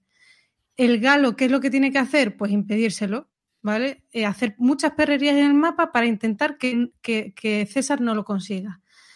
¿Cómo lo jugamos? Bueno, pues con el motor de cartas que hemos dicho, vamos a hacer uso de las cartas para hacer todas las acciones y como siempre en estos juegos, pues tenemos cartas, o sea, las cartas se pueden jugar por evento, por punto de operaciones, y en este caso también se incluyen unas cartas que se llaman de bonus, que vas a hacer las dos cosas, tanto el evento como las operaciones, las dos cosas, y están muy chulas. Las tribus galas en el juego tienen muy poquita fuerza, pero van a salir de tres en tres en cada ronda, ¿vale? Eh, y es como un bingo, o sea, tú sacas eh, tres tribus y, dices el 16, pues colocas la tribu en el 16 con su pueblo fortificado vinculado, el 5 en, el, en la provincia 5, la 3 en la 3, así todas las rondas, tres tribus cada vez. Y se van a encargar, pues eso, de hacerle perrerías al romano para intentar que no alcance esos 12 puntos de victoria. ¿Qué hace esto? Pues que las partidas sean unas eh, de otras totalmente diferentes. Cambia muchísimo la película que te salga, por ejemplo, una tribu en el norte y otra en el sur, cada una en un punto. Tienes que intentar gestionar eso porque te van a estar molestando en dos sitios del mapa y, y no puedes ir a todo, ¿vale? Y aparte que a medida que avanza la partida, si no consigues eliminar las tribus, te van a hacer un roto por todas partes. Las legiones romanas, en cambio, pues son muy potentes, tienen las de ganar en todos los combates y tienen que ir a eliminar tribus porque cada cuatro tribus ganan un punto de victoria. Y además, eh, si dejas que se esparzan las tribus por el mapa, lo tienes muy mal en la partida. O sea, tienes que intentar cada turno ir eliminando alguna para ir apagando fuegos, porque si no, no puedes ir a todos. Y luego el timing de la partida, el romano tiene que ir ganando dos puntos de victoria cada año porque si no, lo tiene chungo también. A medida que vaya avanzando la partida, más te cuesta ganar esos dos puntos de victoria. Y bueno, los combates están muy bien porque son muy sencillos. Simplemente se miran la fuerza de cada ejército, se mira una tabla los posibles resultados según los dados que salgan y mmm, tienes la posibilidad de hacer reroll de esos dados dependiendo de los líderes que hayan que estén participando en los combates. Entonces, si llevas a Julio César en, eh, al combate, va a poder relanzar tres dados. Hay las tribus galas normalmente solo pueden relanzar uno. Y puedes relanzar no solo tus dados en el combate, sino también hacerle al rival que tire sus dados. Si, si el galo saca un 6, pues le dices, tira tu 6, ¿vale? Y eso está muy divertido. Y luego hay una cosa muy curiosa que es la disciplina legionaria.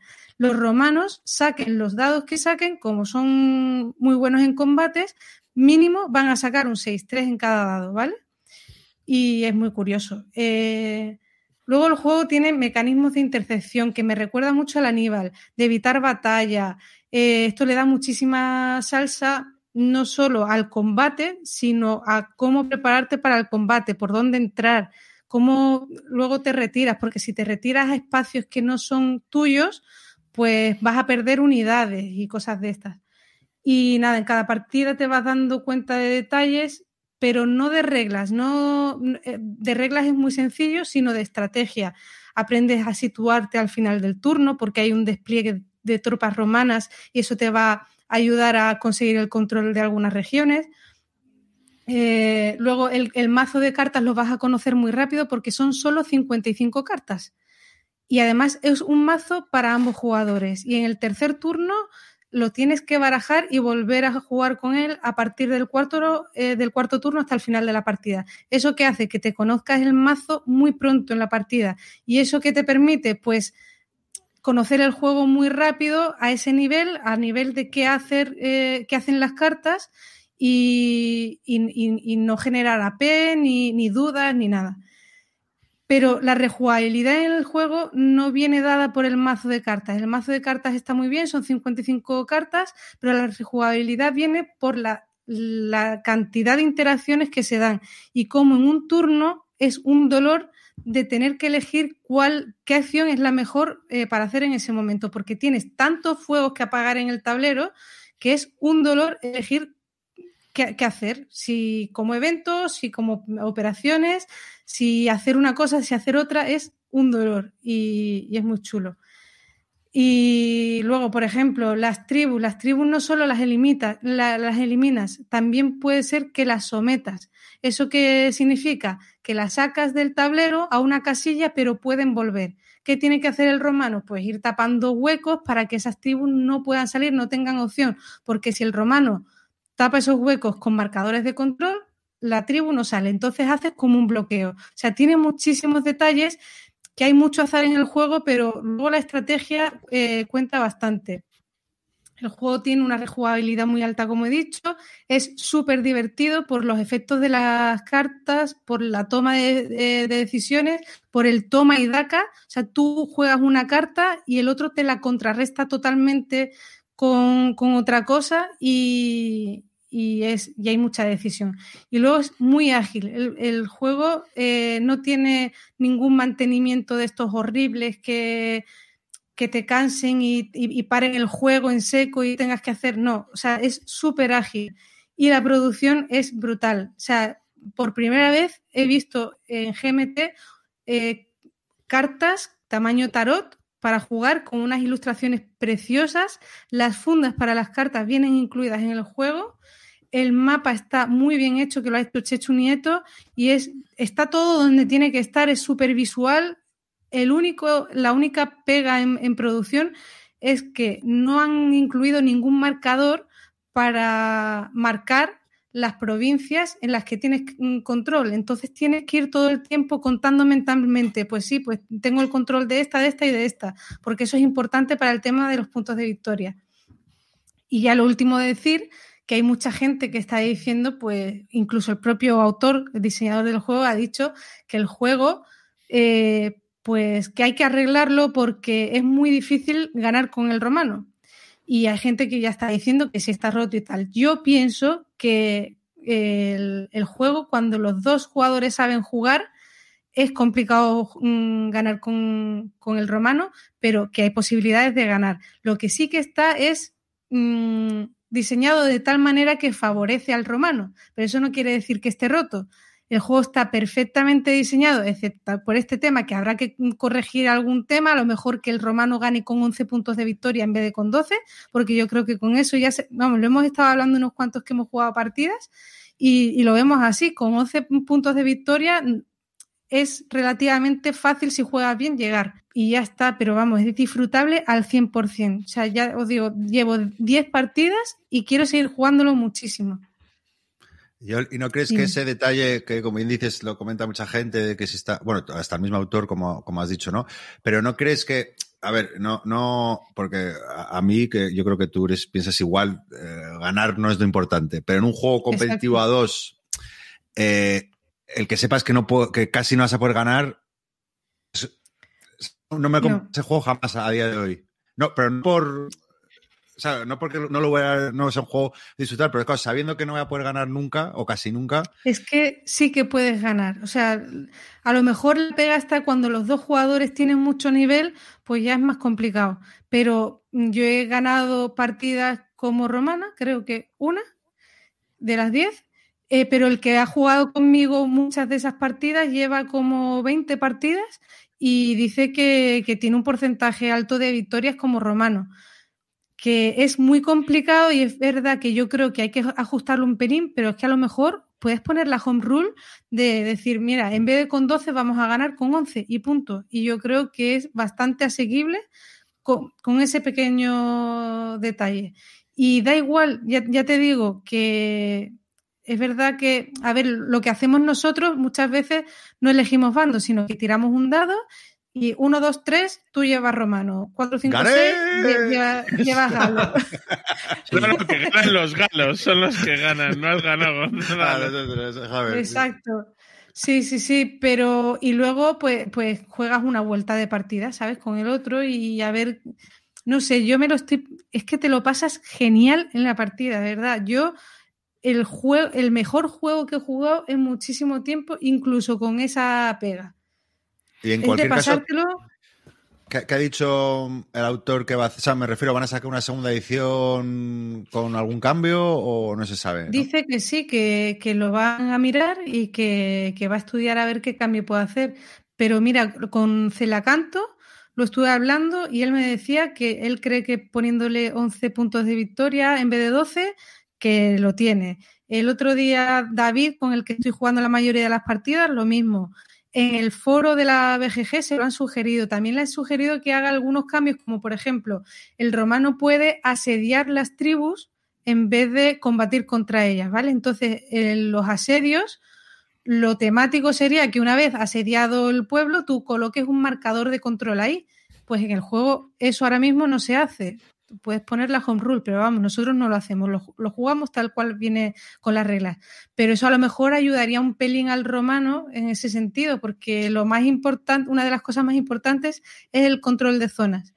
Y bueno, ya que has asediado el pueblo y lo retiras del mapa, pues pon un marcador de control. Esa es otra sugerencia que le han hecho. Veremos a ver cómo termina, pero vamos, es que de verdad, o sea, yo estoy feliz con la compra del juego y si no lo hubiera comprado, hay juegos que estoy probando sin haberlo comprado, eh, que no, que, que, me lo quedo, lo compro y, y, me lo sigo quedando tal cual está. Que luego hacen algún cambio, bien, que hay alguien muy competitivo que me dice, no, es que yo no, bueno, pues venga, pues tú llevas al galo, ¿sabes? Que no hay problema. Eh, que bajamos a 11 puntos, tú llevas al romano y lo bajamos a 11 puntos, es que no hay ningún problema y te lo pasas genial jugándolo. Yo tengo un amigo que, que cuando jugaba al Third Rage, si llevaba el eje, en el Third Rage al principio de la partida hay una tirada para ver quién ha ganado la Guerra Civil Española. Y si ganaban los republicanos, decía automáticamente, concedo, concedo, empecemos otra. ¿Sabes? Iba, y te, te, concedía partidas hasta que salía una partida en la que, en la que ganaba Franco la Guerra Civil Española, entonces decía, vale, ahora sí. Ahora podemos, ¿no? Bueno, el otro día me ganó a mí David con 11 puntos de victoria. O sea, llevábamos, llevaba el 11 puntos de victoria en el quinto turno. Nos, nos, faltaba nada más que el último, pero con conseguir un punto ya tenía la partida. Y hay una fichita, una fortificación del galo que está en el paso de César, que si la quitas, ganas ese punto de victoria. Con eso ya me ganaba. La dejamos ahí porque es que lo, lo hacía de sobrísima. Y ganó como romano en la partida. Y luego, ¿no te sorprende un poco que, por ejemplo, ya en el Colonial Struggle eh, partan solucionar eso? Porque yo, yo he jugado una partida y vi lo primero. Mm, primera mano, vamos a probar este juego. Mm, qué bonita mi mano. Cinco unos y tres doses. Mm, la mano de mi oponente. Pero todos los tres... Eh, a ver, esto es como todos los juegos donde hay azar. Al final se termina compensando porque son seis turnos. Y es verdad que se te puede hacer un poco cuesta arriba, pero bueno, son retos. O sea, que sí, que el azar influye, pero luego hay muchos mecanismos para. O sea, que, que puedes hacer muchas cosas. Que sí, que las cartas son importantes, pero. Ya, el punto aquí es que el azar se te compense en una parte crítica de la partida o en los minutos de la basura, ¿no? O sea, si tú tienes ya mucha suerte cuando lo tienes todo perdido. Exacto, no lo sé. A mí es que me parece eso, que ahora, hoy en día, en los tiempos en que vivimos, que estos juegos son muy bonitos, son muy temáticos, pero que en el mundo Wargamer no han descubierto que muchos euros es igual, pero que no le pasamos el tamiz de, oye, esto habrá que probarlo unas cuantas veces más, habrá que equilibrarlo. De Es hecho, me no- sorprende muchísimo que no lo hayan testeado más, porque es que es verdad que si juegas una partida te da la sensación de que el galo tiene más posibilidades de ganar, porque es brutal la cantidad de tribus que salen desde el principio y el daño que te pueden hacer. Por ejemplo, los galos pueden poner marcadores de control donde les dé la gana. Los romanos, en cambio, tienen que ir haciendo adyacencia, ¿vale? Entonces, dices, joder, vas sobrado con... eh, claro, con... No, al revés, decían los abuelos que, que- con el romano eh, era muy fácil ganar por la fuerza de las legiones. Y luego te das cuenta que no. Entonces, las primeras partidas son un poco así. Y me da la sensación de que en los testeos, pues han jugado, no sé cómo lo han hecho, pero que no han profundizado lo suficiente, ¿sabes? Y, lo habrán probado con mucha gente diferente una partida y no con gente que la haya echado pues 10. Ah, por- Y luego dices que los romanos, la fuerza de las legiones. Las legiones tienen fuerza 2 cada legión y Sí. una tribu gala tiene de fuerza 5 a No. 7. Pero escúchame, Que lo que tengo que llevar no es vas- 5 legiones, 30.000 soldados para Guille, superar a una. no he jugado ni una sola partida donde el romano o César disperse la- las legiones. Siempre van juntas. Todas, o sea, 12 de fuerza con César y 4 con el legado que pongas en otra parte del mapa. Lo ideal es dividir las legiones en dos grupos para tener mm, fuerza en cualquier sitio del mapa. O sea, ¿sabes? Hacer como dos grupos. No he visto ninguna partida donde César distribuya tropas por diferentes zonas del mapa. ¿Vale? Luego es verdad que al final del turno hay una fase de, de Sí, la de invierno. extenderte donde para que las legiones. eh, claro, extiendes las legiones en el mapa eh, teniendo en cuenta que no las puedes poner en zonas de control gala y tal, porque si no pierdes pasos, pero las pones ahí y pones marcadores de control. Tienes que tener cuidado porque si las pones muy cerca de tribus galas, las tribus galas van y ahí sí que te pueden hacer un roto. Pero como normalmente César está con ellas, aunque se vaya a Roma y tengas que hacer una tirada para ver si César vuelve o no, eso nada más que puede pasar una vez en la partida, que César se quede en Roma. El resto de veces va a volver al tablero. Y si César está ahí, son tres rerolers frente a uno que va a tener el, el galo. Luego tienes la disciplina legionaria que mínimo tienes un 6 de fuerza. O sea, es hiper complicado que incluso haciendo la marcha de invierno te cojan desprevenidas las tribus. O sea, he hecho muchísimo, de verdad, los combates es hiper complicado que un galo te llegue a hacer daño. Y luego que al final del turno tienes refuerzos en las, en las legiones romanas y les pones dos pasos. O sea que es, es- o sea, el, el romano tiene las de ganar en todos los combates, eso sí. Salvo el año que César decide quedarse en Roma. Que como te salga una tribu Pero aún fuerte así, al lado de tus legiones de invierno, te las barren. pero si, no, pero si César se queda en Roma, nada más que se retrasa un turno porque cuando sacas la segunda carta ya vuelve.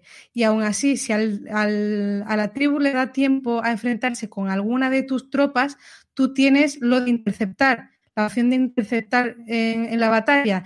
Entonces, como normalmente las colocas unas adyacentes a otras, puedes tirar para interceptar con unas, con otras y al final mínimo vas a estar igualado y luego vas a recuperar los pasos enseguida. No sé, a mí yo ya te digo que me parece eso, que le, le falta algo en ese sentido en que Juégalo más, de verdad, Guille. Yo creo que, te, que, te, No, que es un juego No, que te oye, puede... un juego ¿no? que el diseñador ha dicho que está desequilibrado, se ha acabado el juego para mí. No me saques ese juego. Eh, Lo siento. Tío. Sí, es. Es que me parece una tomadura de pelo que al mes de sacar el juego digan, vais a tener razón, está desequilibrado. Dilo de otra lo importante manera. que es pasárselo bien mientras juegas. Que, le, que dices que, que- que está desequilibrado, quítale un punto de, de victoria al romano. gana con 11, ya está. Tú vas a ganar el 90% de las partidas, te enfrentes con quien te enfrentes como romano. Tú. Pero es que tengo 100 juegos que me gustan, ¿para qué voy a jugar? Ah, al que bueno, esté mal sí, hecho? sí, sí. Digo, Eh. a ver, para la mayoría de la gente, o sea, para hay mucha gente, creo, que estas cosas tampoco, pero bueno, que ya está. A mí me ha No sé. encantado y el que quiera probarlo, que, que de verdad que yo pienso que no jugarlo porque está es más favorable con un bando que con otro, tampoco lo veo. Pero es algo- curioso, ¿eh? Que, que últimamente a GMT esto le está pasando, le está pasando bastante, ¿eh? Lo de sacar juegos que luego necesitan un ajuste de reglas y tal. ¿En qué estás pensando? Bueno, el, el Imperial Struggle El- también Imperial salió Struggle. ¿Por qué? Yo he perdido Sí. siempre. ¿Es por eso que he perdido? Debe ser eso. Pero el Imperial Struggle le han cambiado las reglas Sí, no han o han cambiado. mandado 100.000 erratas. Es ratas, es diferente. El Imperial Struggle yo creo que no han cambiado reglas. Que eran No, solo pero yo- erratas.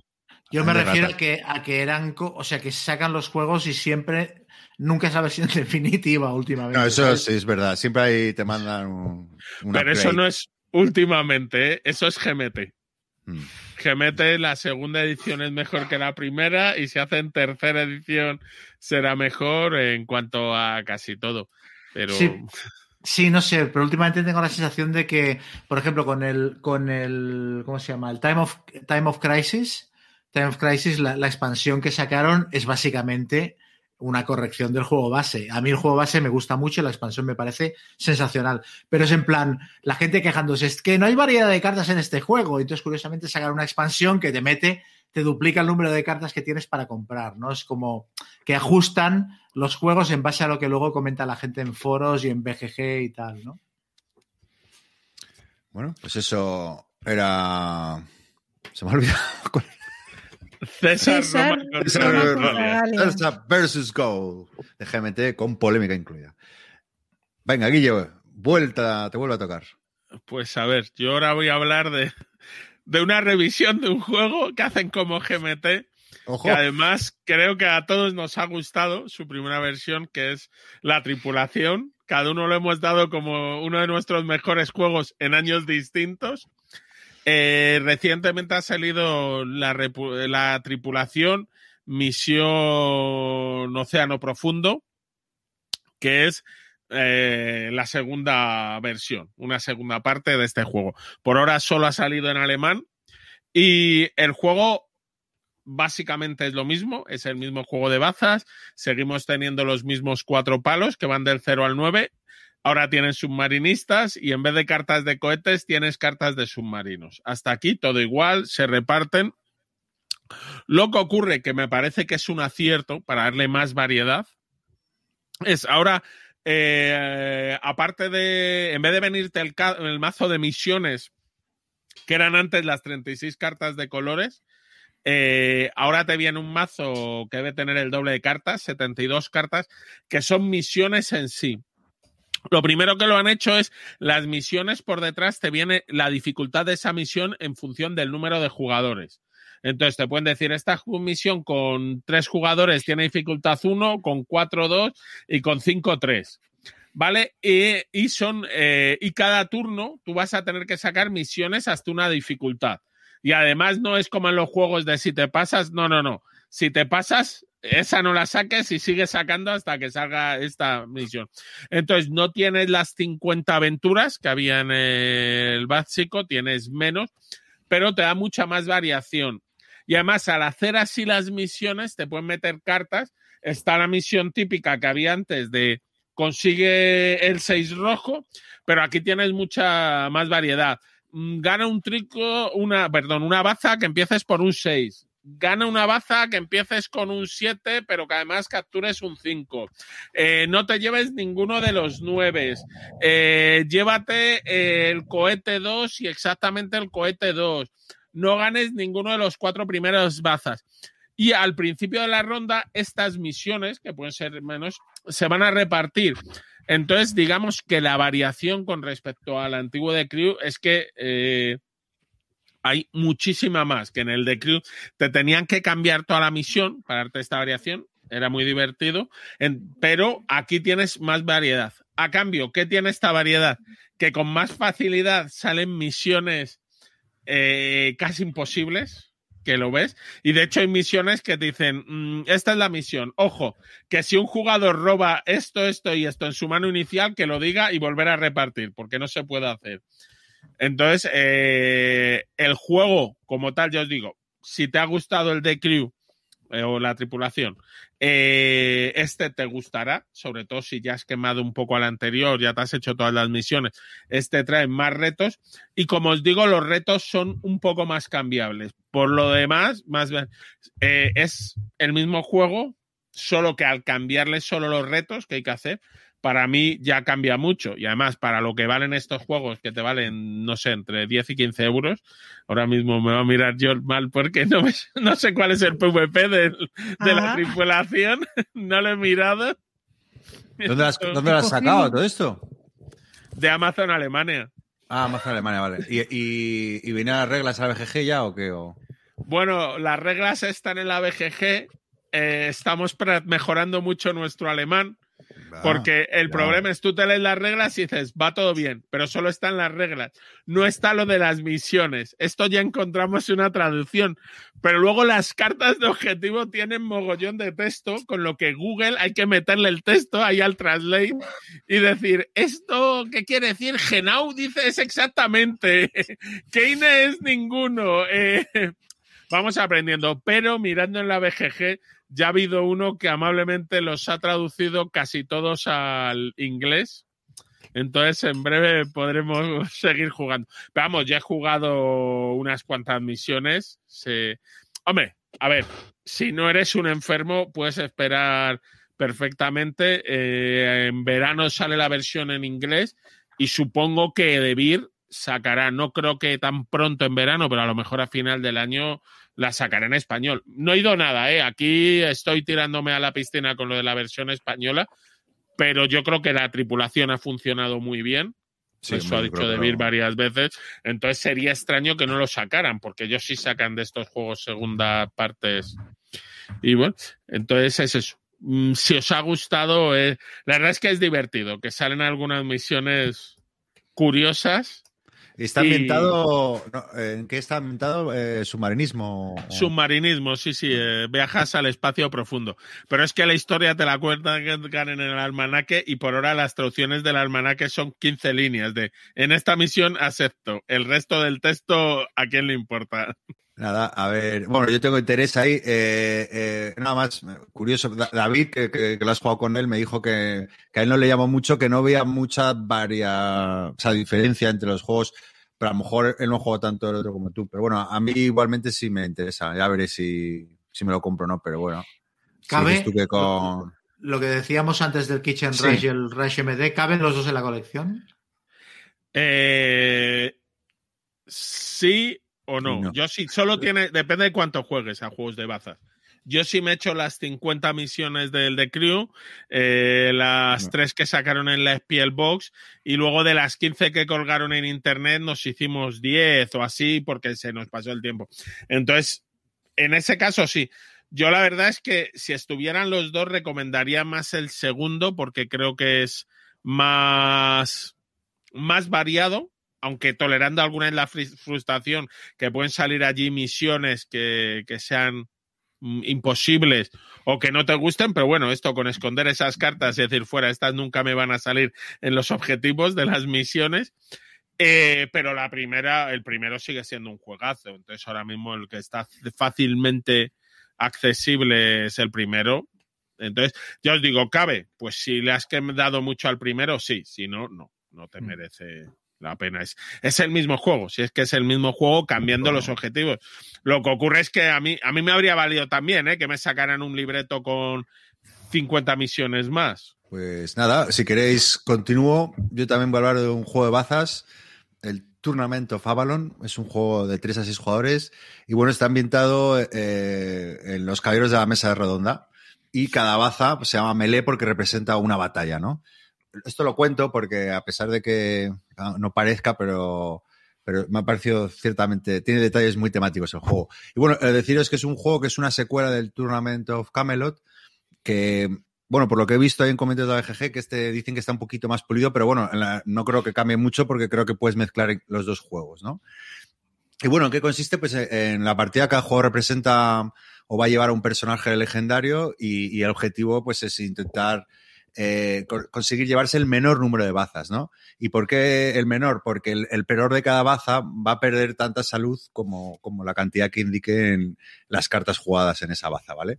Y el turno es muy sencillo, cada jugador dispone de, pues, de una mano de cartas, eh, el jugador inicial juega una carta y los demás tienen que seguir el palo y, o jugar una carta especial en su lugar, ¿no? Y aquí es donde está un poco la, la gracia del juego, ¿no? Que, que, vienen dos tipos de cartas especiales, una, las de alquimia, que son comodines, básicamente, que puedes jugar cuando quieras, no estás obligado a jugarlas si no tienes del palo. Y las armas especiales, que, que, que, hay tres tipos de armas especiales que le dan un vuelco a las reglas del juego, ¿no? Por ejemplo, tú la juegas y pierde la baza el, la carta más alta en vez de la más baja, ¿no? Eh, así como reglas, estás siempre obligado a jugar el palo. Eh, y eso, y si no, pues eh, tiene, si quieres, pues jugar una carta especial. Cada ronda, eh, el juego acaba cuando un jugador pierde toda su salud, ¿no?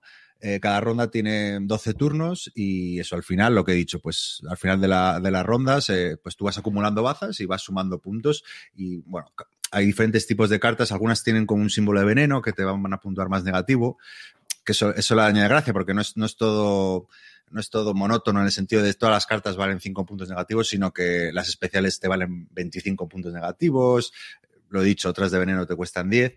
Y bueno, ¿qué es lo que hace realmente este juego diferente? Eh, pues lo que comentaba un poco al principio, que, que, a pesar de que sea un juego de bazas, eh, tiene toques temáticos muy, muy, divertidos, ¿no? Primero, que cada jugador, aparte de, un personaje eh, con un poder único, que eso también os lo he comentado, o sea, cada personaje tiene un poder exclusivo eh, que está muy cachondo. Pues, por ejemplo, eh, Sir Percival, creo que era, ¿no? Que, te dice que, que, si te llevas la baza, ¿no? Porque la has perdido, ¿no? Pues si, si, en esa baza, en esas cuatro o cinco cartas que te llevas, hay una carta amarilla de flecha, no te las quedas, sino que se las repartes al resto como tú quieras, ¿no?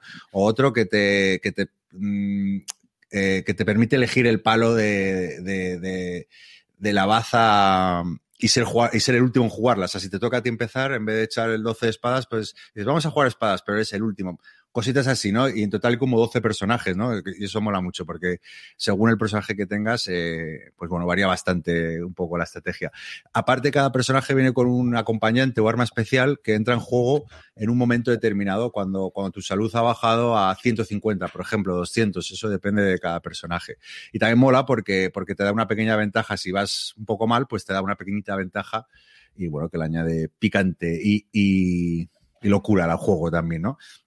Eh, también hay dos reglas que no he contado, temáticas, que, que si dos jugadores juegan el mismo número, es decir, si tú ves un 13, aunque si no tienes ese palo, puedes jugar un, número igual, se quedan como en faint, que no sé la traducción, eh, sería como trabados, ¿no? Y, y, entonces no participan en la baza, se quedan ahí como encasquillados y, y ellos simplemente, nada, no, no, no, juegan. Luego también hay otra muy cachonda y puñetera, ¿no? Que, que, bueno, que simplemente si, si no puedes jugar una baza y no, y no puedes jugar ninguna especial, pues es, has sido humillado porque no vas a la batalla y te quita automáticamente, no participas en la baza, pero te quita 5 de salud, ¿no? Y, y bueno, eh, ¿qué más contar? Pues eh, el turno, como os he dicho, hay un draft primero, que es tú recibes unas cartas, se pasan a izquierda, derecha tres cartas, eh, luego cada uno juega una baza, se juegan las 12 bazas, puntúas toda la puntuación, y luego hay una cosa que a mí me gusta mucho, eh, que en cada ronda, en la primera ronda, por ejemplo, el jugador que va último en la puntuación puede coger una carta de bendición, ¿no? Y de dos, se sacan de un mazo, se sacan dos y puedes elegir. Y, bueno, estas cartas de bendición te otorgan poderes súper locos, ¿no? Como bueno, la más loca que he visto era que te puedes darle un menos 50 al jugador que tenga más salud cuando tú quieras. Y, es, que da mucho juego porque dices, eh, eh, en vez de dársela al primero, se la puedes dar a otro para no quedar último porque ya estás medio muerto, yo qué sé. O sea, da, da, lugar a esas situaciones muy cambiantes, muy locas y, es muy, muy divertido. Eh, también eh, esto puede ser un punto débil. O sea, ya está, con lo que os estoy contando podéis eh, inducir, ¿no? Que es un, un juego caótico eh, y que, o sea, muy difícil de controlar porque no sabes lo que puede tener el otro y, y puede ser un punto débil para, pues eso, a la gente que le gusta tener. Pero yo creo que es la gran virtud de este juego, ¿no? Que, que es, que es muy divertido. O sea, es un juego que, que, estás jugando y parece que estás ahí jugando tu vacita y tal, y siempre pasan cosas. Pasan ahí que, que te sacas un poder que no te esperabas, que te cambia el este, y es muy divertido. Y, Un poco más, decir, bueno, sí, eh, también por las restricciones, decir que lo he jugado cuatro veces, creo ya, una a cuatro y el resto a tres, y a tres no es su mejor número, ¿vale? Eh, po- porque claro, con, con estas cosas que os he dicho, por ejemplo, del Feint, ¿no? Que, que se quedan dos trabados, pues entonces al final pues se la come el, que, el último que queda en, en vida, ¿no? Cositas que, o sea, son detallitos que, mejor jugar a cuatro más para, para que realmente eh, luzca. Y bueno, pues a mí que me encantan los juegos de baza, pues este, este me, me ha chiflado, me parece muy divertido, muy caótico. Y además el arte, no sé si lo habéis visto, pero la, la caja es muy bonita, las cartas son grandotas también y muy bonitas. Y, y sí también decir que, eso no, no lo que es un juego muy dependiente de idioma porque tiene no, no las cartas normales de, de baza, pero sí las especiales, sí las de personajes, tienen mucho idioma. Y, y bueno, pues yo qué sé, o sea que no, que no, vi- viene, viene con texto. Y nada, muy recomendable. A los que le gusten estos jueguitos, eh, pues muy recomendable. Tour- Tournament of Avalon.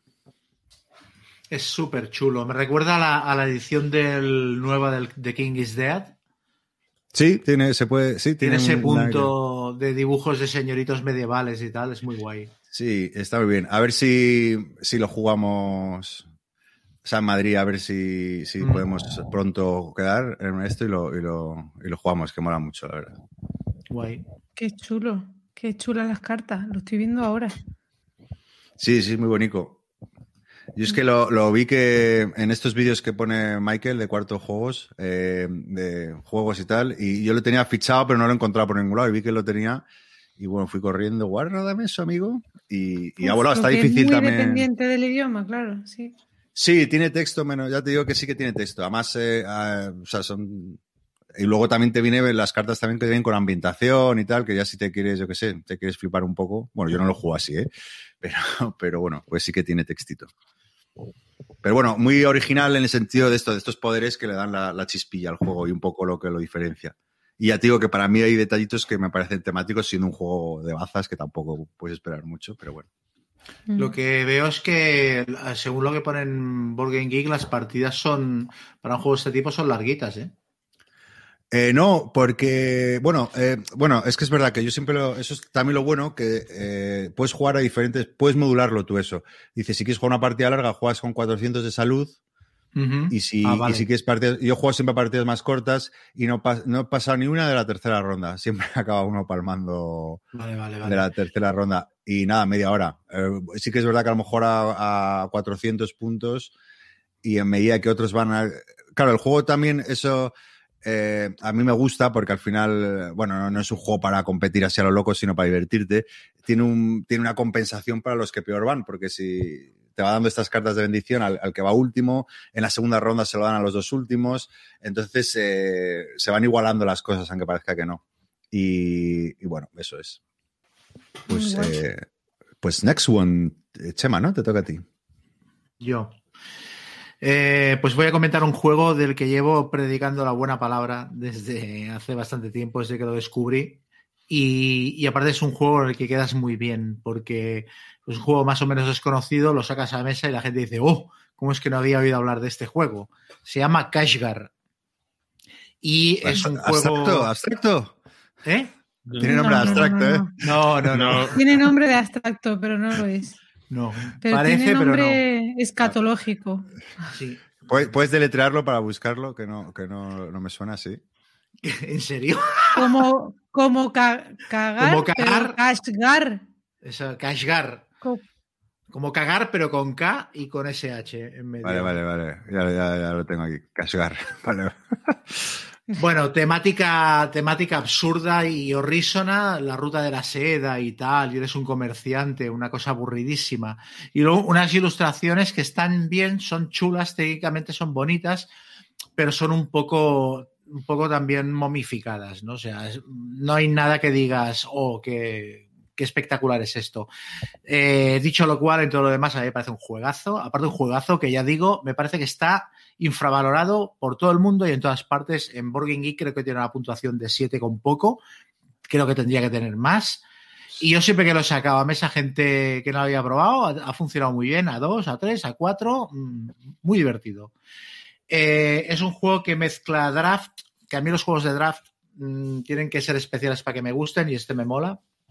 Un poquito de draft, un poquito de generarte un motor de cartas y construcción de mazos con la particularidad de que, tú tienes tres mazos, no uno, y los tres mazos son, están a la vista de los demás jugadores, porque tú en realidad lo que te haces es un, como una hilera de cartas boca arriba y tienes tres hileras de cartas diferentes que vas, que vas aumentando. Eh, se supone que son tus tres caravanas, ¿no? Tú eres un mercader que envía, hace, cumple misiones y, pedidos y tal por la ruta de la seda y entonces pues eh, tienes tus tres caravanas que van avanzando y, y ejecutando esos pedidos. Es un juego de cartas, tienes básicamente un mazo de cartas de personaje, otro mazo muy pequeñito de cartas de personajes especiales que los puedes mm, adquirir en, situaciones muy puntuales. Y luego un, un, tercer mazo de cartas de, de, de, misiones o de pedidos y tal, que son cartas que puedes cumplimentar para conseguir puntos de victoria. Y luego aparte cada jugador tiene un track en el que hay varias especias, eh, varios valores de colores que con los que pagas el coste de las cartas. Y luego tienes unos borricos, que son todos los valores que vienen en el track, unas mulas, que son las que te permiten cumplir las misiones. Para cumplir cada misión tienes que pagar una serie de materiales de los que tienes en tu track y además tener un número de mulas mínimo para poder, para poder cumplir la misión. Entonces, nada, tienes, tienes eso, tienes tres caravanas, que son tres filas de cartas, empiezas con dos cartas en cada caravana, una que es el patriarca de la caravana, que te permite adquirir cartas nuevas, y otra que es un personaje elegido al azar de los personajes de inicio que hay. Entonces tú cada turno lo único que haces es elegir una de tus tres caravanas y la carta que la caravana tiene delante de todo la ejecutas. O bien pasas, puedes pasar. Pero lo normal es ejecutarla. Ejecutas la carta, haces lo que la carta te dice y entonces la pones al final de todo de la caravana hay algunas cartas que te permiten robar personajes adicionales del mazo y ponerlos en tu caravana. Hay otras cartas que te suman materiales. Hay otras cartas que te permiten cumplimentar misiones. Pero básicamente lo único que haces es elegir una caravana y ejecutar la carta de delante de la caravana y ponerla al final. Entonces es un juego que es súper sencillo de explicar y que está todo en las cartas, que prácticamente no, no tiene reglas. Y todo el juego, toda la gracia del juego es el motor que te montes para que las caravanas vayan rotando y vayan ejecutando combinaciones de acciones cada vez más bestias y además ir puliendo las caravanas para dejar solo las cartas que te interesen y hacer que tu motor sea cada vez más efectivo. Entonces es el típico deck builder en el que a ratos te interesa aumentar uno de los mazos, una de las, de las caravanas de cartas, y a ratos te interesa quitarle cartas para hacerla que cicle más rápido y que haga, que acciones más, más rápido.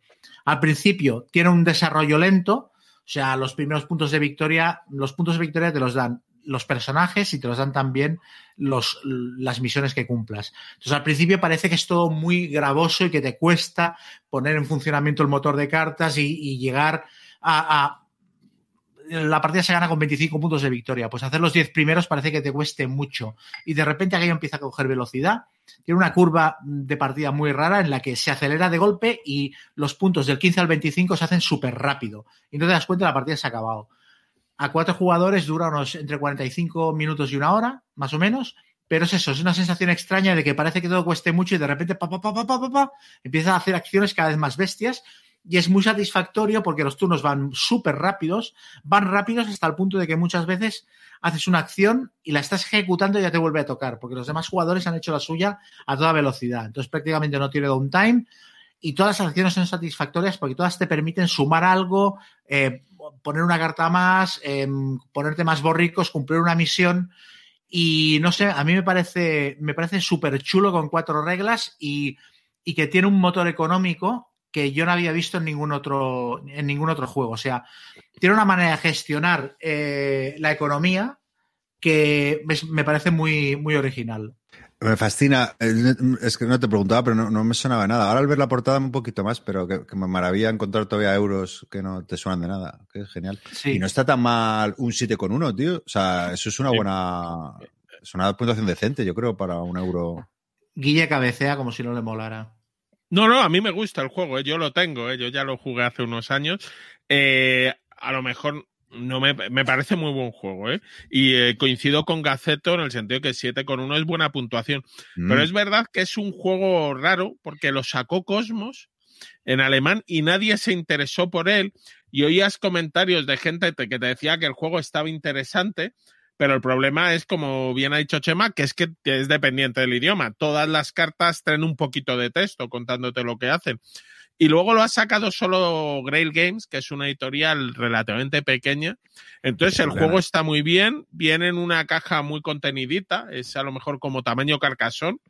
Y eh, el por qué no ha triunfado, porque en el mundo de los euros es muy eh, agresión en el que salen tantos Sí. y tan buenos cada año que un juego puede pasar perfectamente Es que bajo no- el radar no y ser llama muy la buen juego. atención para nada. Visualmente, No. las ilustraciones, nada. eh, las cartas son feas, el Bueno, nombre es feo. Yo Bueno, no diría que las cartas son feas, ¿eh? Yo, yo creo que las cartas, técnicamente los dibujos son chulos, están bien hechos, pero no Lo- llama la atención. Como no entra, no llama la atención bien. visualmente. Súper viejuno, muy alemán, muy. Que, o sea, que no tiene por qué ser malo, pero que no llama la atención. No es como estos juegos ahora modernos, tío, que salen en Kickstarter, precisamente, súper visuales y tal, con un montón de componentes. Este es más bien sequito. Yo este Yo juego le haré, le haré una retematización de nazis y verás cómo lo mejoro. ¿Cómo me lo ven? No, bueno, es, volvemos a lo que le ocurre mucho a los juegos alemanes a veces, porque es buen juego, muy buen juego, mecánicas muy chulas, bastante bien depuradas. Yo cuando lo he Mm. jugado no he visto, Sí. eh, es verdad solo de que se acelera, aunque siempre tienes la carta, el de "Jo, yo quiero la siguiente, a ver cómo me quito esta, espera que me va a robar el objetivo el otro jugador, entonces tiene ahí una interacción no agresiva, digamos, pero tiene su interacción. Y pero mm, no sé, no, no ha tenido el aspecto, no te lo ha cogido. Este, el mes que viene le da a Debir por sacarlo al ser de Cosmos y de pronto se convierte en el paradigma de la gente problema- hablando bien de él. El problema que tuvo este juego para mí es que cuando salió en alemán hubo un core de gente que dijo este juego es muy chulo, publicado en inglés, publicado en inglés, se publicó tarde en inglés y cuando se publicó en inglés ya la gente estaba a otras cosas ya- y ya no le prestaron atención. Entonces, es una lástima porque aparte yo conozco gente que se lo ha vendido y me ha dicho, no, es que no lo llega a jugar. Porque, ¿sabes? Me me lo compré porque parecía interesante, pero luego no, claro, va todo tan rápido, pero dio a todo el mundo que se lo he sacado, la sensación que han tenido es de haber descubierto una cosa de, pero esto dónde estaba escondido. A mí me parece un juegazo. A mí me gustó, pero tampoco como para decir juegazo, no. Pero es verdad que es un juego, un euro bien hecho. O sea, y me lo pasé bien en la partida porque íbamos muy justos en puntos. Lo jugábamos Chema, Pritchard y yo en Yucata. Que en Yucata eh, re- funcionó regular. Eh, paró bastante la partida porque salían errores y tal. Teníamos que Sí. reiniciar la pantalla. Pero yo me divertí porque además eso íbamos en- muy ajustados en puntos, es una carrera por, por llegar a los puntos de victoria, íbamos muy ajustados todo el tiempo y eso pues, pues te da tensión y no sé, a mí me gustó un juegazo, pero está chulo. Pues bueno, pues eso era Ka- Kashgar. A casgar. Aparte es que son que 30 euros, ¿vale? Una cosa- es que no sé, es que es un juego como... Es que es, es que es- la, la frase de no comprárselo es perder dinero, en este caso, Le viene más, bien, ¿no? más cierta que nunca. Lo que no sé yo es cómo de sencillo era conseguirlo, ¿eh? porque al ser Grail Games, Hmm. Yo no, a mí no me resultó fácil, ¿eh? Yo me, yo me fijé en este juego porque Rado en una reseña hablaba de, de juegos, de sus juegos económicos favoritos y lo mencionaba, como diciendo, un juego económico muy original, no hay otro juego parecido, súper extraño y tal. Dije, hombre, a ver qué tal. Y estuve detrás de él un tiempito hasta que lo conseguí. Y lo que me llamó la atención es que luego no era un juego caro, es un juego de 30 euros. Aparte con unas cartas tamaño tarot súper grandes, muy chulas, o sea, componentes de calidad y tal. Bueno, eh, a lo mejor es que lo de 30 euros yo estoy viendo lo que me costó y a mí me costó 40 euros, 39,90 ¿eh? en su día y está comprado en Filiber, que no es una tienda tampoco tan rara, que no hace descuentos, pero suele vender a PvP, que también pudo penalizarle si el juego vino de una editorial australiana, al final el PvP que se pone es 40 euros y la caja es tipo Carcassonne, porque la caja es más pequeña, o Saint Petersburg o algún tipo de caja que la gente dijera, oye, qué gesto es muy caro para esta caja. Hmm. Bueno, y hacedme caso, que para una vez que recomiendo un euro, es que tiene que ser bueno. Pero es buen juego, es buen, es buen juego, sí. Muy bien, pues eso era Kashgar. Vamos, Yol. Venga, eh, yo como he estado rejugando mucho a, a, unos cuantos juegos, pues algunos que ya había reseñado y tal, voy a tirar de un juego antiguo que me gusta un montón y no había reseñado aquí en el podcast. Es Frutas Fabulosas, que el otro día estuvimos hablando de Friedman Freeze y bueno, pues este juego es de él. Es muy original en todo, tanto en las mecánicas como en el tema, que es de hacer zumos de frutas para dárselos a animales, ¿vale? De eso trata el juego. Y bueno, es de dos a cuatro jugadores. Yo creo que funciona bien a cualquier número. De hecho, en casa lo hemos jugado mucho a dos. A dos a lo mejor hay más control en la partida, cuatro es más divertido por la interacción que se crea entre los jugadores. Y es un juego que a medida que lo vas jugando van a ir apareciendo reglas nuevas. ¿Por qué? Porque bueno, viene con un mazo bastante grande, con 60 animales diferentes. Y tú, en la primera partida, ese mazo está ordenado, tú lo que vas a hacer es sacar seis animales que tienen cuatro cartas cada uno, ¿no? Cuatro cartas exactamente iguales. Eh, entonces, las cartas tienen un efecto y luego un requisito que tienes que cumplir para podértela llevar, ¿vale? Un coste.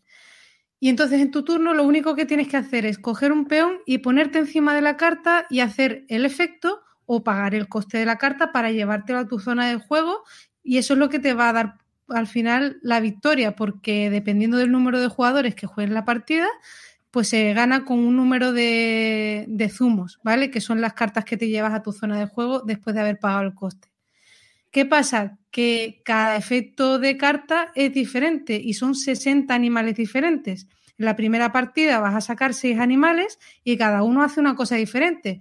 Eh, por ejemplo, uno muy chulo era la tortuga que te permitía robar tantas cartas como quieras del mazo de robo de, frutas, teniendo en cuenta que si sacas dos frutas iguales, para hacer robar y pierdes todo lo que hubieras ganado. Es un poco push your luck.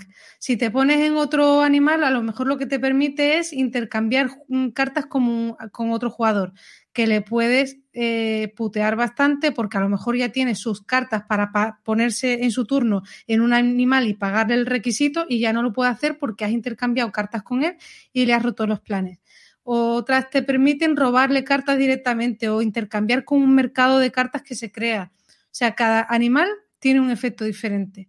Y eso es el juego. O sea, ya está. ¿Qué pasa? Que a medida que vas jugando, es un poco legacy o campaña, porque en la siguiente partida van a salir animales nuevos. El mazo viene ordenado. Tú, a medida que vas dándole zumos a un animal, ese animal te lo llevas a la zona de juego y sale un, un animal nuevo. Y ese animal nuevo tiene reglas nuevos, nuevas, cambia muchísimo la partida. Incluye, hay algunos animales que incluyen reglas nuevas. Entonces, al final me parece un diseño pues muy original por este tema, porque al final es la sorpresa de a ver el siguiente animal qué regla nueva va a incluir. Y siempre quieres jugar más partidas por ese tema. El diseño es muy inteligente porque además está hecho, yo creo, de tal manera que pone animales con requisitos más costosos que a él le interesa que se queden ahí en la partida porque son efectos más potentes.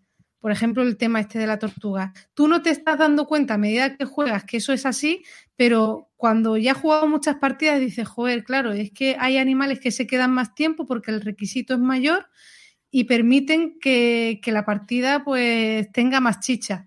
Y nuevo, pues eso, pues hay mucha interacción entre jugadores, al ser un poco tema carrera, pues extenso, es muy divertido porque, porque sí, porque puteas a la gente, porque por, el tema de los efectos de los animales, que siempre hay cosas nuevas, sorpresas, y, y no sé, me encanta, es un juego que me encanta. Ha salido, bueno, iba a salir una expansión, lleva anunciada desde 2018 y todavía no ha salido, creo y ahí sigue en desarrollo, no sé cuándo saldrá. Pero es una pena porque es un juego que, vamos, a todo el mundo que se lo he sacado eh, alucina con él. Mis compañeros de trabajo se lo han comprado varios.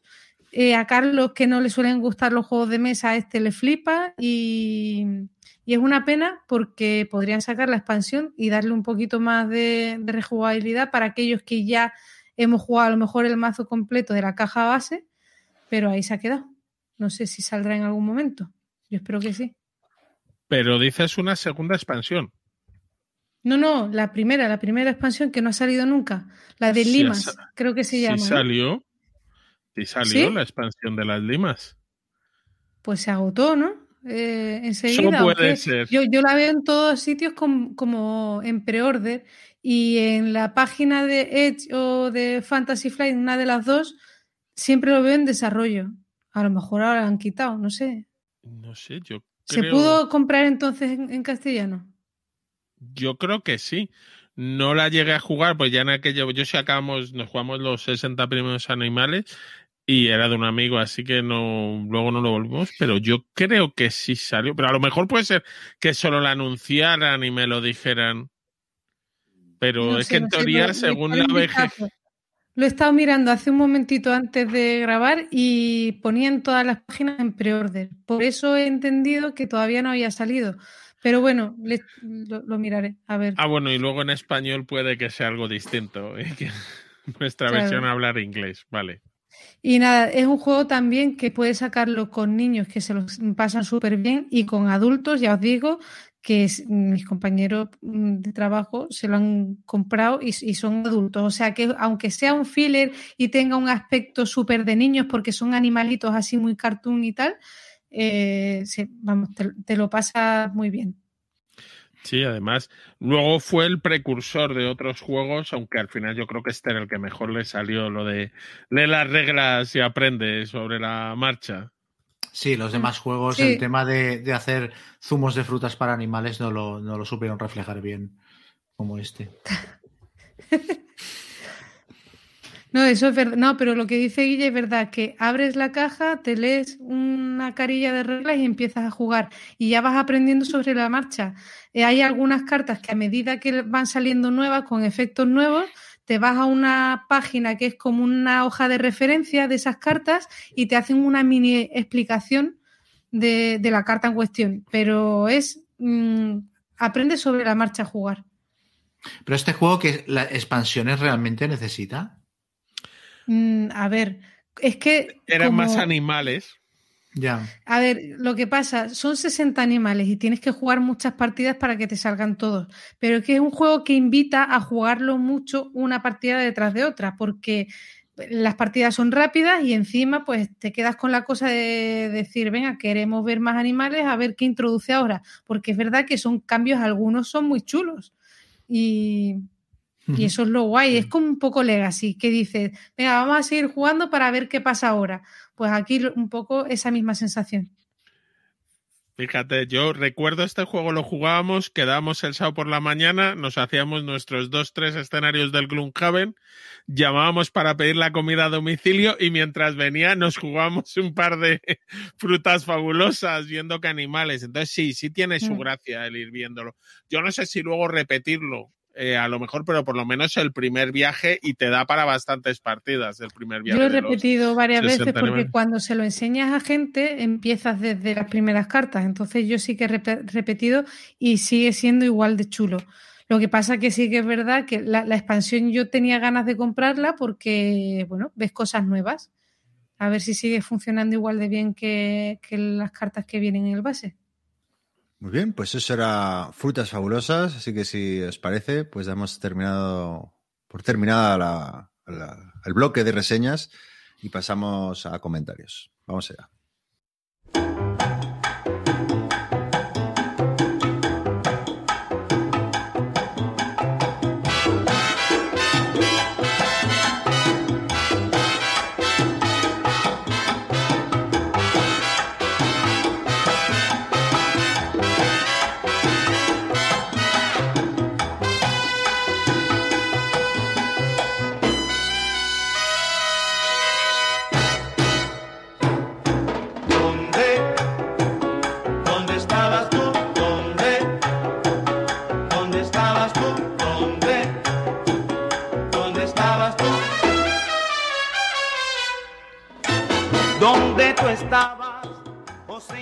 Nada, eh, Manuat nos dice que nos pregunta si compararíamos el Warhammer Underworlds con el Unmatch.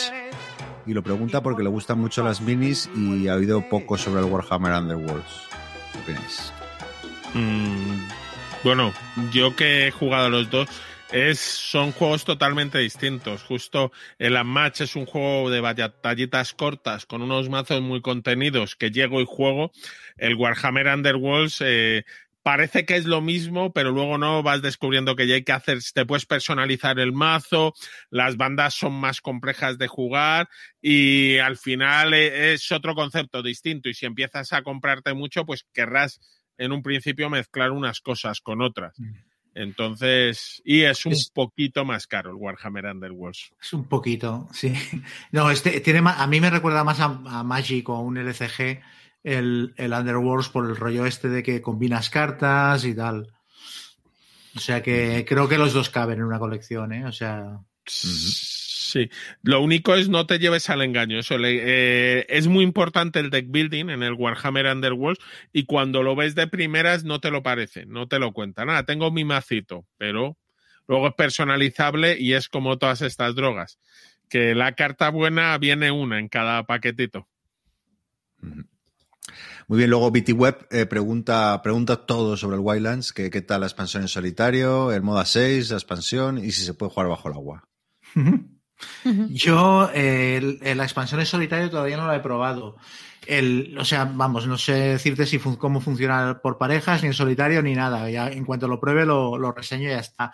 Lo que sí que sé, por ejemplo, es que el, el Wildlands del juez Dredd, que le sacaron ya una expansión de los cuatro jueces y tal, y yo la he jugado y la he jugado en solitario y era muy divertida y, y, eh, las partidas en solitario quedan muy chulas. Entonces, el Wildlands que tiene un sistema en solitario un poquito más sofisticado y más trabajado, supongo que será todavía mejor. La expansión tiene un pintón tremendo. Luego F. H. Baum pregunta que cómo vemos el juego Hell de las. Mm. Yo no lo vi. Ni idea. Yo tampoco. Yo, a mí me dejó muy frío cuando vi en Kickstarter. Y además, como lo están cambiando desde el Kickstarter, el juego que estaba acabado, en un par de años sabremos cómo es. Mm. Ujú. Muy bien. Luego, un anónimo pregunta, Chema, si que te recomienda, bueno, que te la recomendé yo también, la serie Turn de, de, de pero dice, bueno, que la puedes ver en Filmy, que, que tiene razón, que dice que le, que le cuesta un poco arrancar, a, a raíz de la guerra de independencia, que como estuvimos Mm. hablando en los programas anteriores. ¿Qué serie Y- era, perdón? Turn, Turn. la de espías. eh, ¿Te acuerdas que te lo Ah, puse? Vale, vale. Sí, sí, sí, sí, sí. Yo me vi dos capítulos y la verdad que me, me, me pareció curiosa, pero sí, es verdad que eh, o sea, empieza Yo un poco el ayer- Hmm. Empecé a verla otra vez y me vi como cuatro capítulos seguidos. O sea, la Ah, bueno, primera vez has me quedé en el, en el primero y es verdad que me, me dejó regular, regulera. Pero a medida que va avanzando se va poniendo mejor, ¿eh? Sí, ¿no? Sí, yo opino igual, que al principio dices, eh, y luego va, sí, va, va, va cogiendo vuelo. Pues nada, pues a quien le guste Yo, esa yo época. de esa temática estoy viendo John Adams Sí. Ah, eh, y es buena. muy chula, muy chula. Sí. Oye, y el musical Hamilton, qué pasada, tío. Ah, lo viste al Eh, final.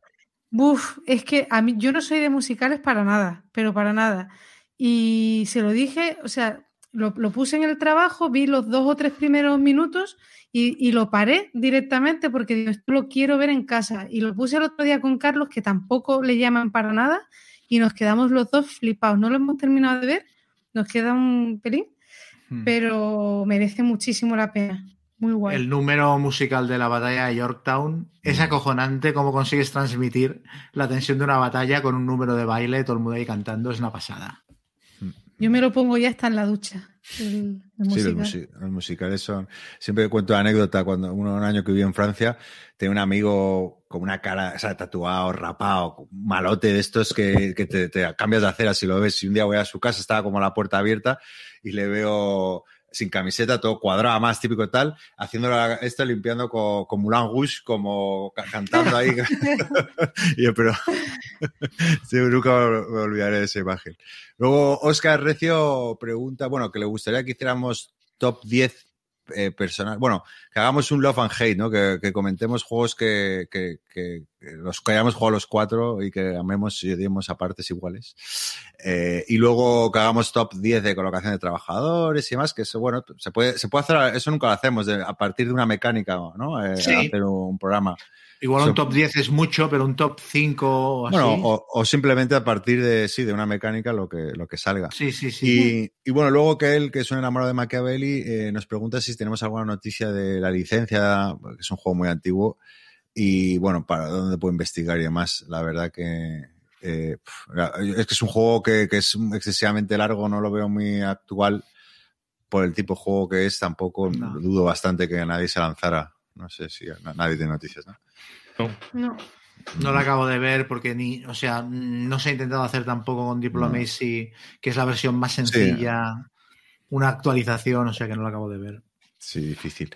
Luego, un anónimo nos comenta que, que la editorial Worthington, que tiene también una, una serie sobre la guerra de cesión eh, a escala de brigada, que es eh, con juegos como Antietam, Shiloh, y que, bueno, que son juegos muy buenos de iniciación y que, bueno, que le, que, que le gustan mucho también, incluso para, para gente que es exigente con los juegos de, de guerra, pues que, que está muy Sí. bien. Yo- Bueno, es lo, es lo que comentamos, el, tanto el Freeman's Fan como por lo que parece el Chancellorsville, a, a gente que mucho bagaje en Wargames les, son juegos que les gustan porque a pesar de ser muy sencillos, reflejan bien la batalla y son y tienen profundidad. Las decisiones que toman son muy chulas.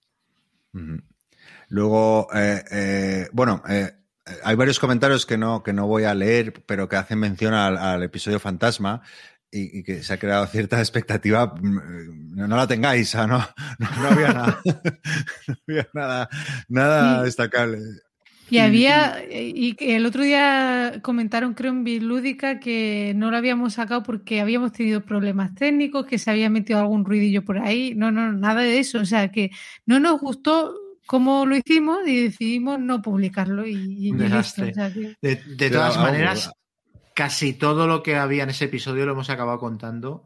Sí. Entre Sí, el programa anterior y este y tal, lo hemos. A mí, a mí me, yo hubo una reseña que la retiré por completo y que no la, y no la, no la he repetido. Y en el futuro igual la hago. Pero lo demás creo que casi todo ha salido ya.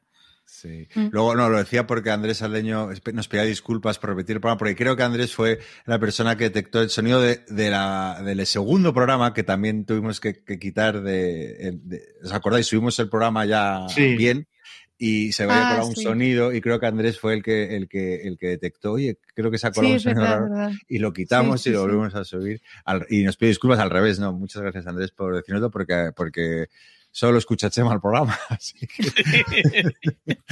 Entonces, puede que se lo, descuele. Luego, otro anónimo, eh, hablando del especial solitarios, que, que Chema mencionaba el conflicto Heroes, si sabemos si se va a reimprimir. Eh, este lo sacó más que Oca, eh, si no recuerdo mal, lo dudo, ¿no? De Beer, Que se de Beer, Ah, No, primero, ah. eh, primero fue de Beer y ahora más que Oca tiene claro. el resto de la, de la de, serie. la, de la serie, ¿no? Mm. Mm. Pero es curioso Pero que este que- no, no lo hayan vuelto a. Sí, porque este sí que tuvo, tuvo, tuvo éxito, ¿no? Relativo éxito. O sea, y tuvo su, Sí. su momento de gloria. Y aparte es el único que tiene sistema en solitario, porque los de los estos Mm. son Academy Games. Academy Games llegan, llevan anunciando que iban a hacer lo mismo, un sistema solitario, pero para el de Guadalcanal, o sea, son más lentos que yo haciendo el Fan Hunter. Entonces, de momento no parece que. Es una pena, ¿eh? porque es que funciona como un reloj el sistema solitario. Súper guapo. Mm. Pero parece que los eh, tácticos eh, no funcionan bien en España. Porque a Debir, tanto el Combat Commander como Sí, es verdad. el Conflict of Heroes, que están a nivel táctico, no le han debido ir especialmente bien. Y son como No, los, pues los- el como los lo, más juega- modernos. lo sigue jugando muchísima gente. Lo que pasa es que a lo mejor el tema de las expansiones, porque no sé. De Beer no, Yo- lo, no lo vendió bien, ¿eh? De hecho, Pero el no- Combat Commander, que sí, que, que igual no lo vendió bien en su día, pero ahora mismo, hoy por hoy, se juega muchísimo. Y hay torneos cada dos por tres, pero tanto aquí en Cádiz, en los clubes, lo he visto jugar mucho, como ahora en las entrevillotas y en el Battle Forever y todos estos grupos, no paran de jugarlo. Siempre hay alguna partida del Combat Commander. Sí, sí, son. Si el Combat Commander y el Conflict of- Heroes de los, de los eh, tácticos modernos de Segunda Guerra Mundial, seguramente son los dos juegos más populares. En Sí. cuanto a, a- a juegos que suenan y número de jugadores y tal. Bueno, quitando, bueno, ya digo, modernos, o sea, sin contar a SL y estas cosas. Pero, pero el hecho es que la edición en español no se vendió bien. No. Es que puede que se juegue mucho, pero al final sea gente que lo tiene al final en inglés. Y, o que sí, se juega mucho. Tengo un grupo de 100 personas en España que les gusta mucho el juego, que lo hablan mucho, que están muy asociados al mundo del Wargame, pero son 100. Mm. Entonces, sí, parece que les han funcionado mal. Luego pregunta Shagalote que cuál es la expansión de Wildlands para jugar a dos. Bueno, en general no, no hay expansión, ¿no? Se pueden jugar todos a dos. Es, es un Sí. mapa.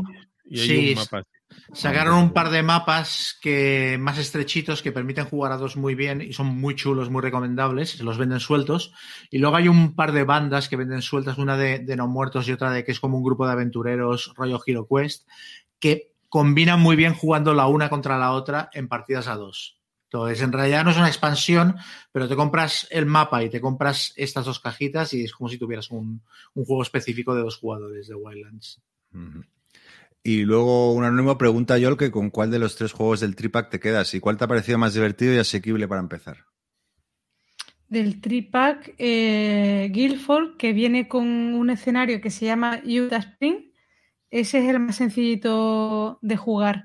Luego, igual Saratoga y luego Guildford, pero el, ma- el mapa grande, el otro escenario.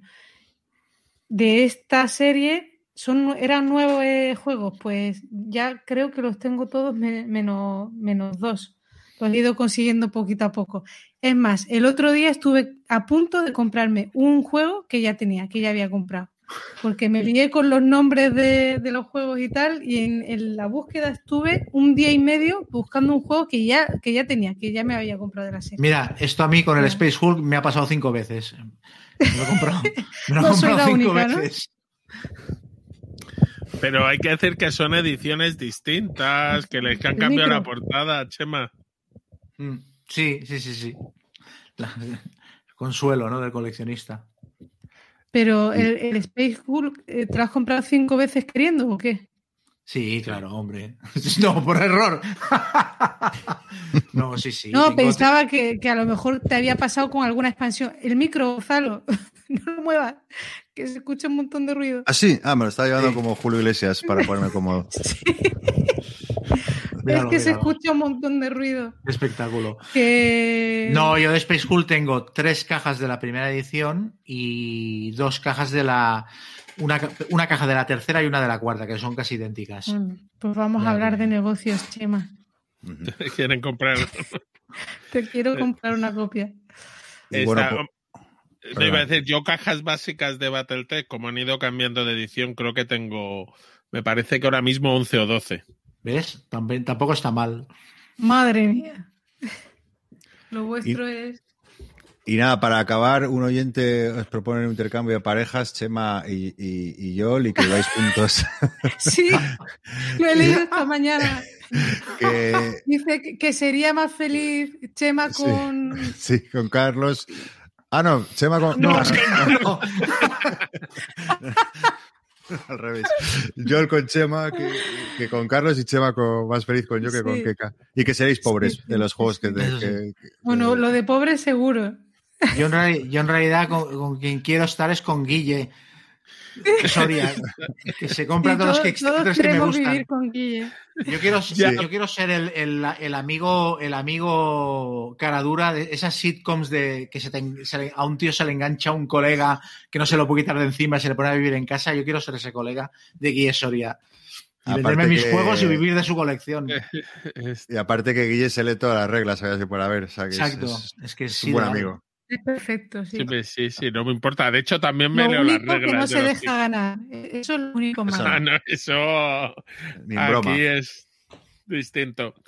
Pero bueno, yo, si has terminado, tengo aquí un par de comentarios de, de la BGG. Uno es, bueno, Sergi Montaner nos comenta varias cosas y lo que sí es interesante, reseña que ha hecho un bot para elegir cómo mezclar el setup aleatorio del Everdell. Sí, con las es- expansiones. Es... un reto porque cada día te proponen un setup diferente. Coge el base con esta expansión y con estas cartas y, y- y juegas tu partida y le vas dando variabilidad. Exacto. Luego habéis creado un monstruo con el Blood Bowl. La gente no sabe si comprarse el Blood Bowl segundo en ordenador, esperar a que salga el tercero, que cuál está de oferta, que cuándo hacéis un tutorial. Yo de esto me bajo, pero ahí os lo dejo. ¿En qué lío, en qué lío nos hemos metido? ¿verdad? Claro, yo el tema del tutorial es verdad que, que, eh, yo el comento hacer un tutorial, pero claro, si hacemos un tutorial de Blood Bowl 2 y está a punto de salir el 3, la, ge- la gente se va a atorrar con las reglas absolutamente. Entonces yo no sé, no sé qué hacer con esto. Yo haría una liga directamente con la segunda edición y cuando salga la tercera montamos otra liga y fiesta, ya está, ¿no? Luego José Luis de la Torre, que juega mucho con su hijo a juegos variados, nos pide que comparemos entre el Gloomhaven, el Jaws of the Lion, el Mansiones de la Locura, el Chulu Death May Die o el Terminator Genesis. Eh, es que cómprate el que te guste más la temática, porque todos son buenos juegos. Yo, es mi opinión. Termi- el Terminator Genesis también. Sí, está entretenido. Es más simplón que los otros, pero te ríes, tiras tus dados, te... Está... Yo le contesté y creo que primero le puse el Gloomhaven Jobs of the Lion, el primero. Y, ¿no? Sí, lo único es que se le toca esperar un año, suponemos, calculamos hasta que lo sacas mode en español. Pues que Mm. se compre el Tulo de Mayday y vaya haciendo mientras tanto. Vaya, no sé, yo ya tengo que todos los que menciona a mí me gustan. Mm. Y de hecho los tengo todos en mi colección. Y eh, el último es. Ah, bueno, perdona, y Germán recomienda un par de juegos de bazas. Habla del clásico Tute, gran juego de bazas, con el que todos aprendimos de pequeño. Pero comenta dos juegos que son el Jekyll, vs. Hyde y el Herlof, que para ser juegos de bazas son curiosos, porque son juegos. El Herlof es para dos, tres jugadores y el Jekyll, el Jekyll, Jekyll vs. Hyde es un juego de bazas para dos jugadores. Entonces los dos pueden ser curiosos y lo menciono más bien para que se gaste la pasta, Gaceto, que estos son los que le gustan a él. Sí, no, el Jekyll me, me lo van a mandar, la editorial. Eh, y lo van, van a salir en español, ya también lo anuncio. Pero si Eh, ya no, no. salió ese, ¿no? No, ¿En su no, no. No, ¿No? yo estoy hablando Ah, yo de pensaba uno. que sí. Yo estoy hablando de uno coreano que acaba de salir hace poquísimo y que es un juego de bazas para dos.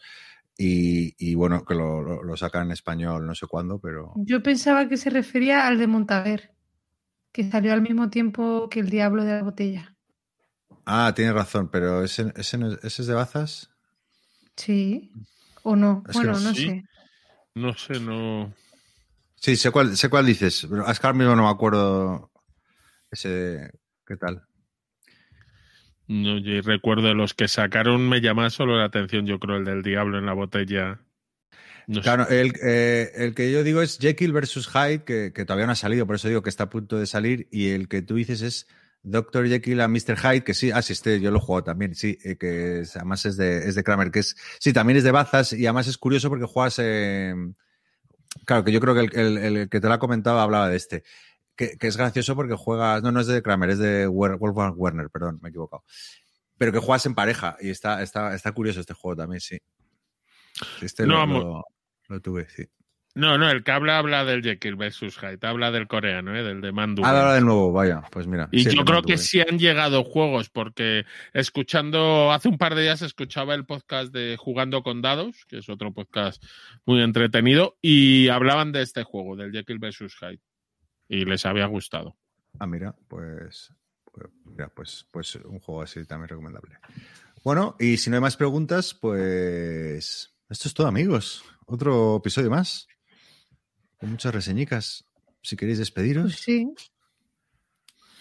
Pues Como siempre. a- hasta el próximo programa. Me voy a seguir abriendo cajas, que me quedan como unas 50 cajas de, de cómics y libros. Jo, Yo- Me encantaría estar ahí, Chema. Me encanta eso de abrir cajas. O sea, ¿te gustan las, colocar- las partes las más cosas- extrañas de la afición? Sí. Pegar pegatines el tío, eso está muy guay, tío. Eso, Bueno, yo siempre he pensado que, si- que yo no podría trabajar como repartidora de, de mensajería de UPS y todas estas cosas porque me liaría abrir cajas antes de entregarlas. no sé. La caja sorpresa, ¿no? Está Sí, bien. sí, sí, sí. Me encantaba el náufrago, eh, Tom Hanks, abriendo las cajas de UPS cuando le la- las traía a la marea, pues me, me encantaba eso. Está bien.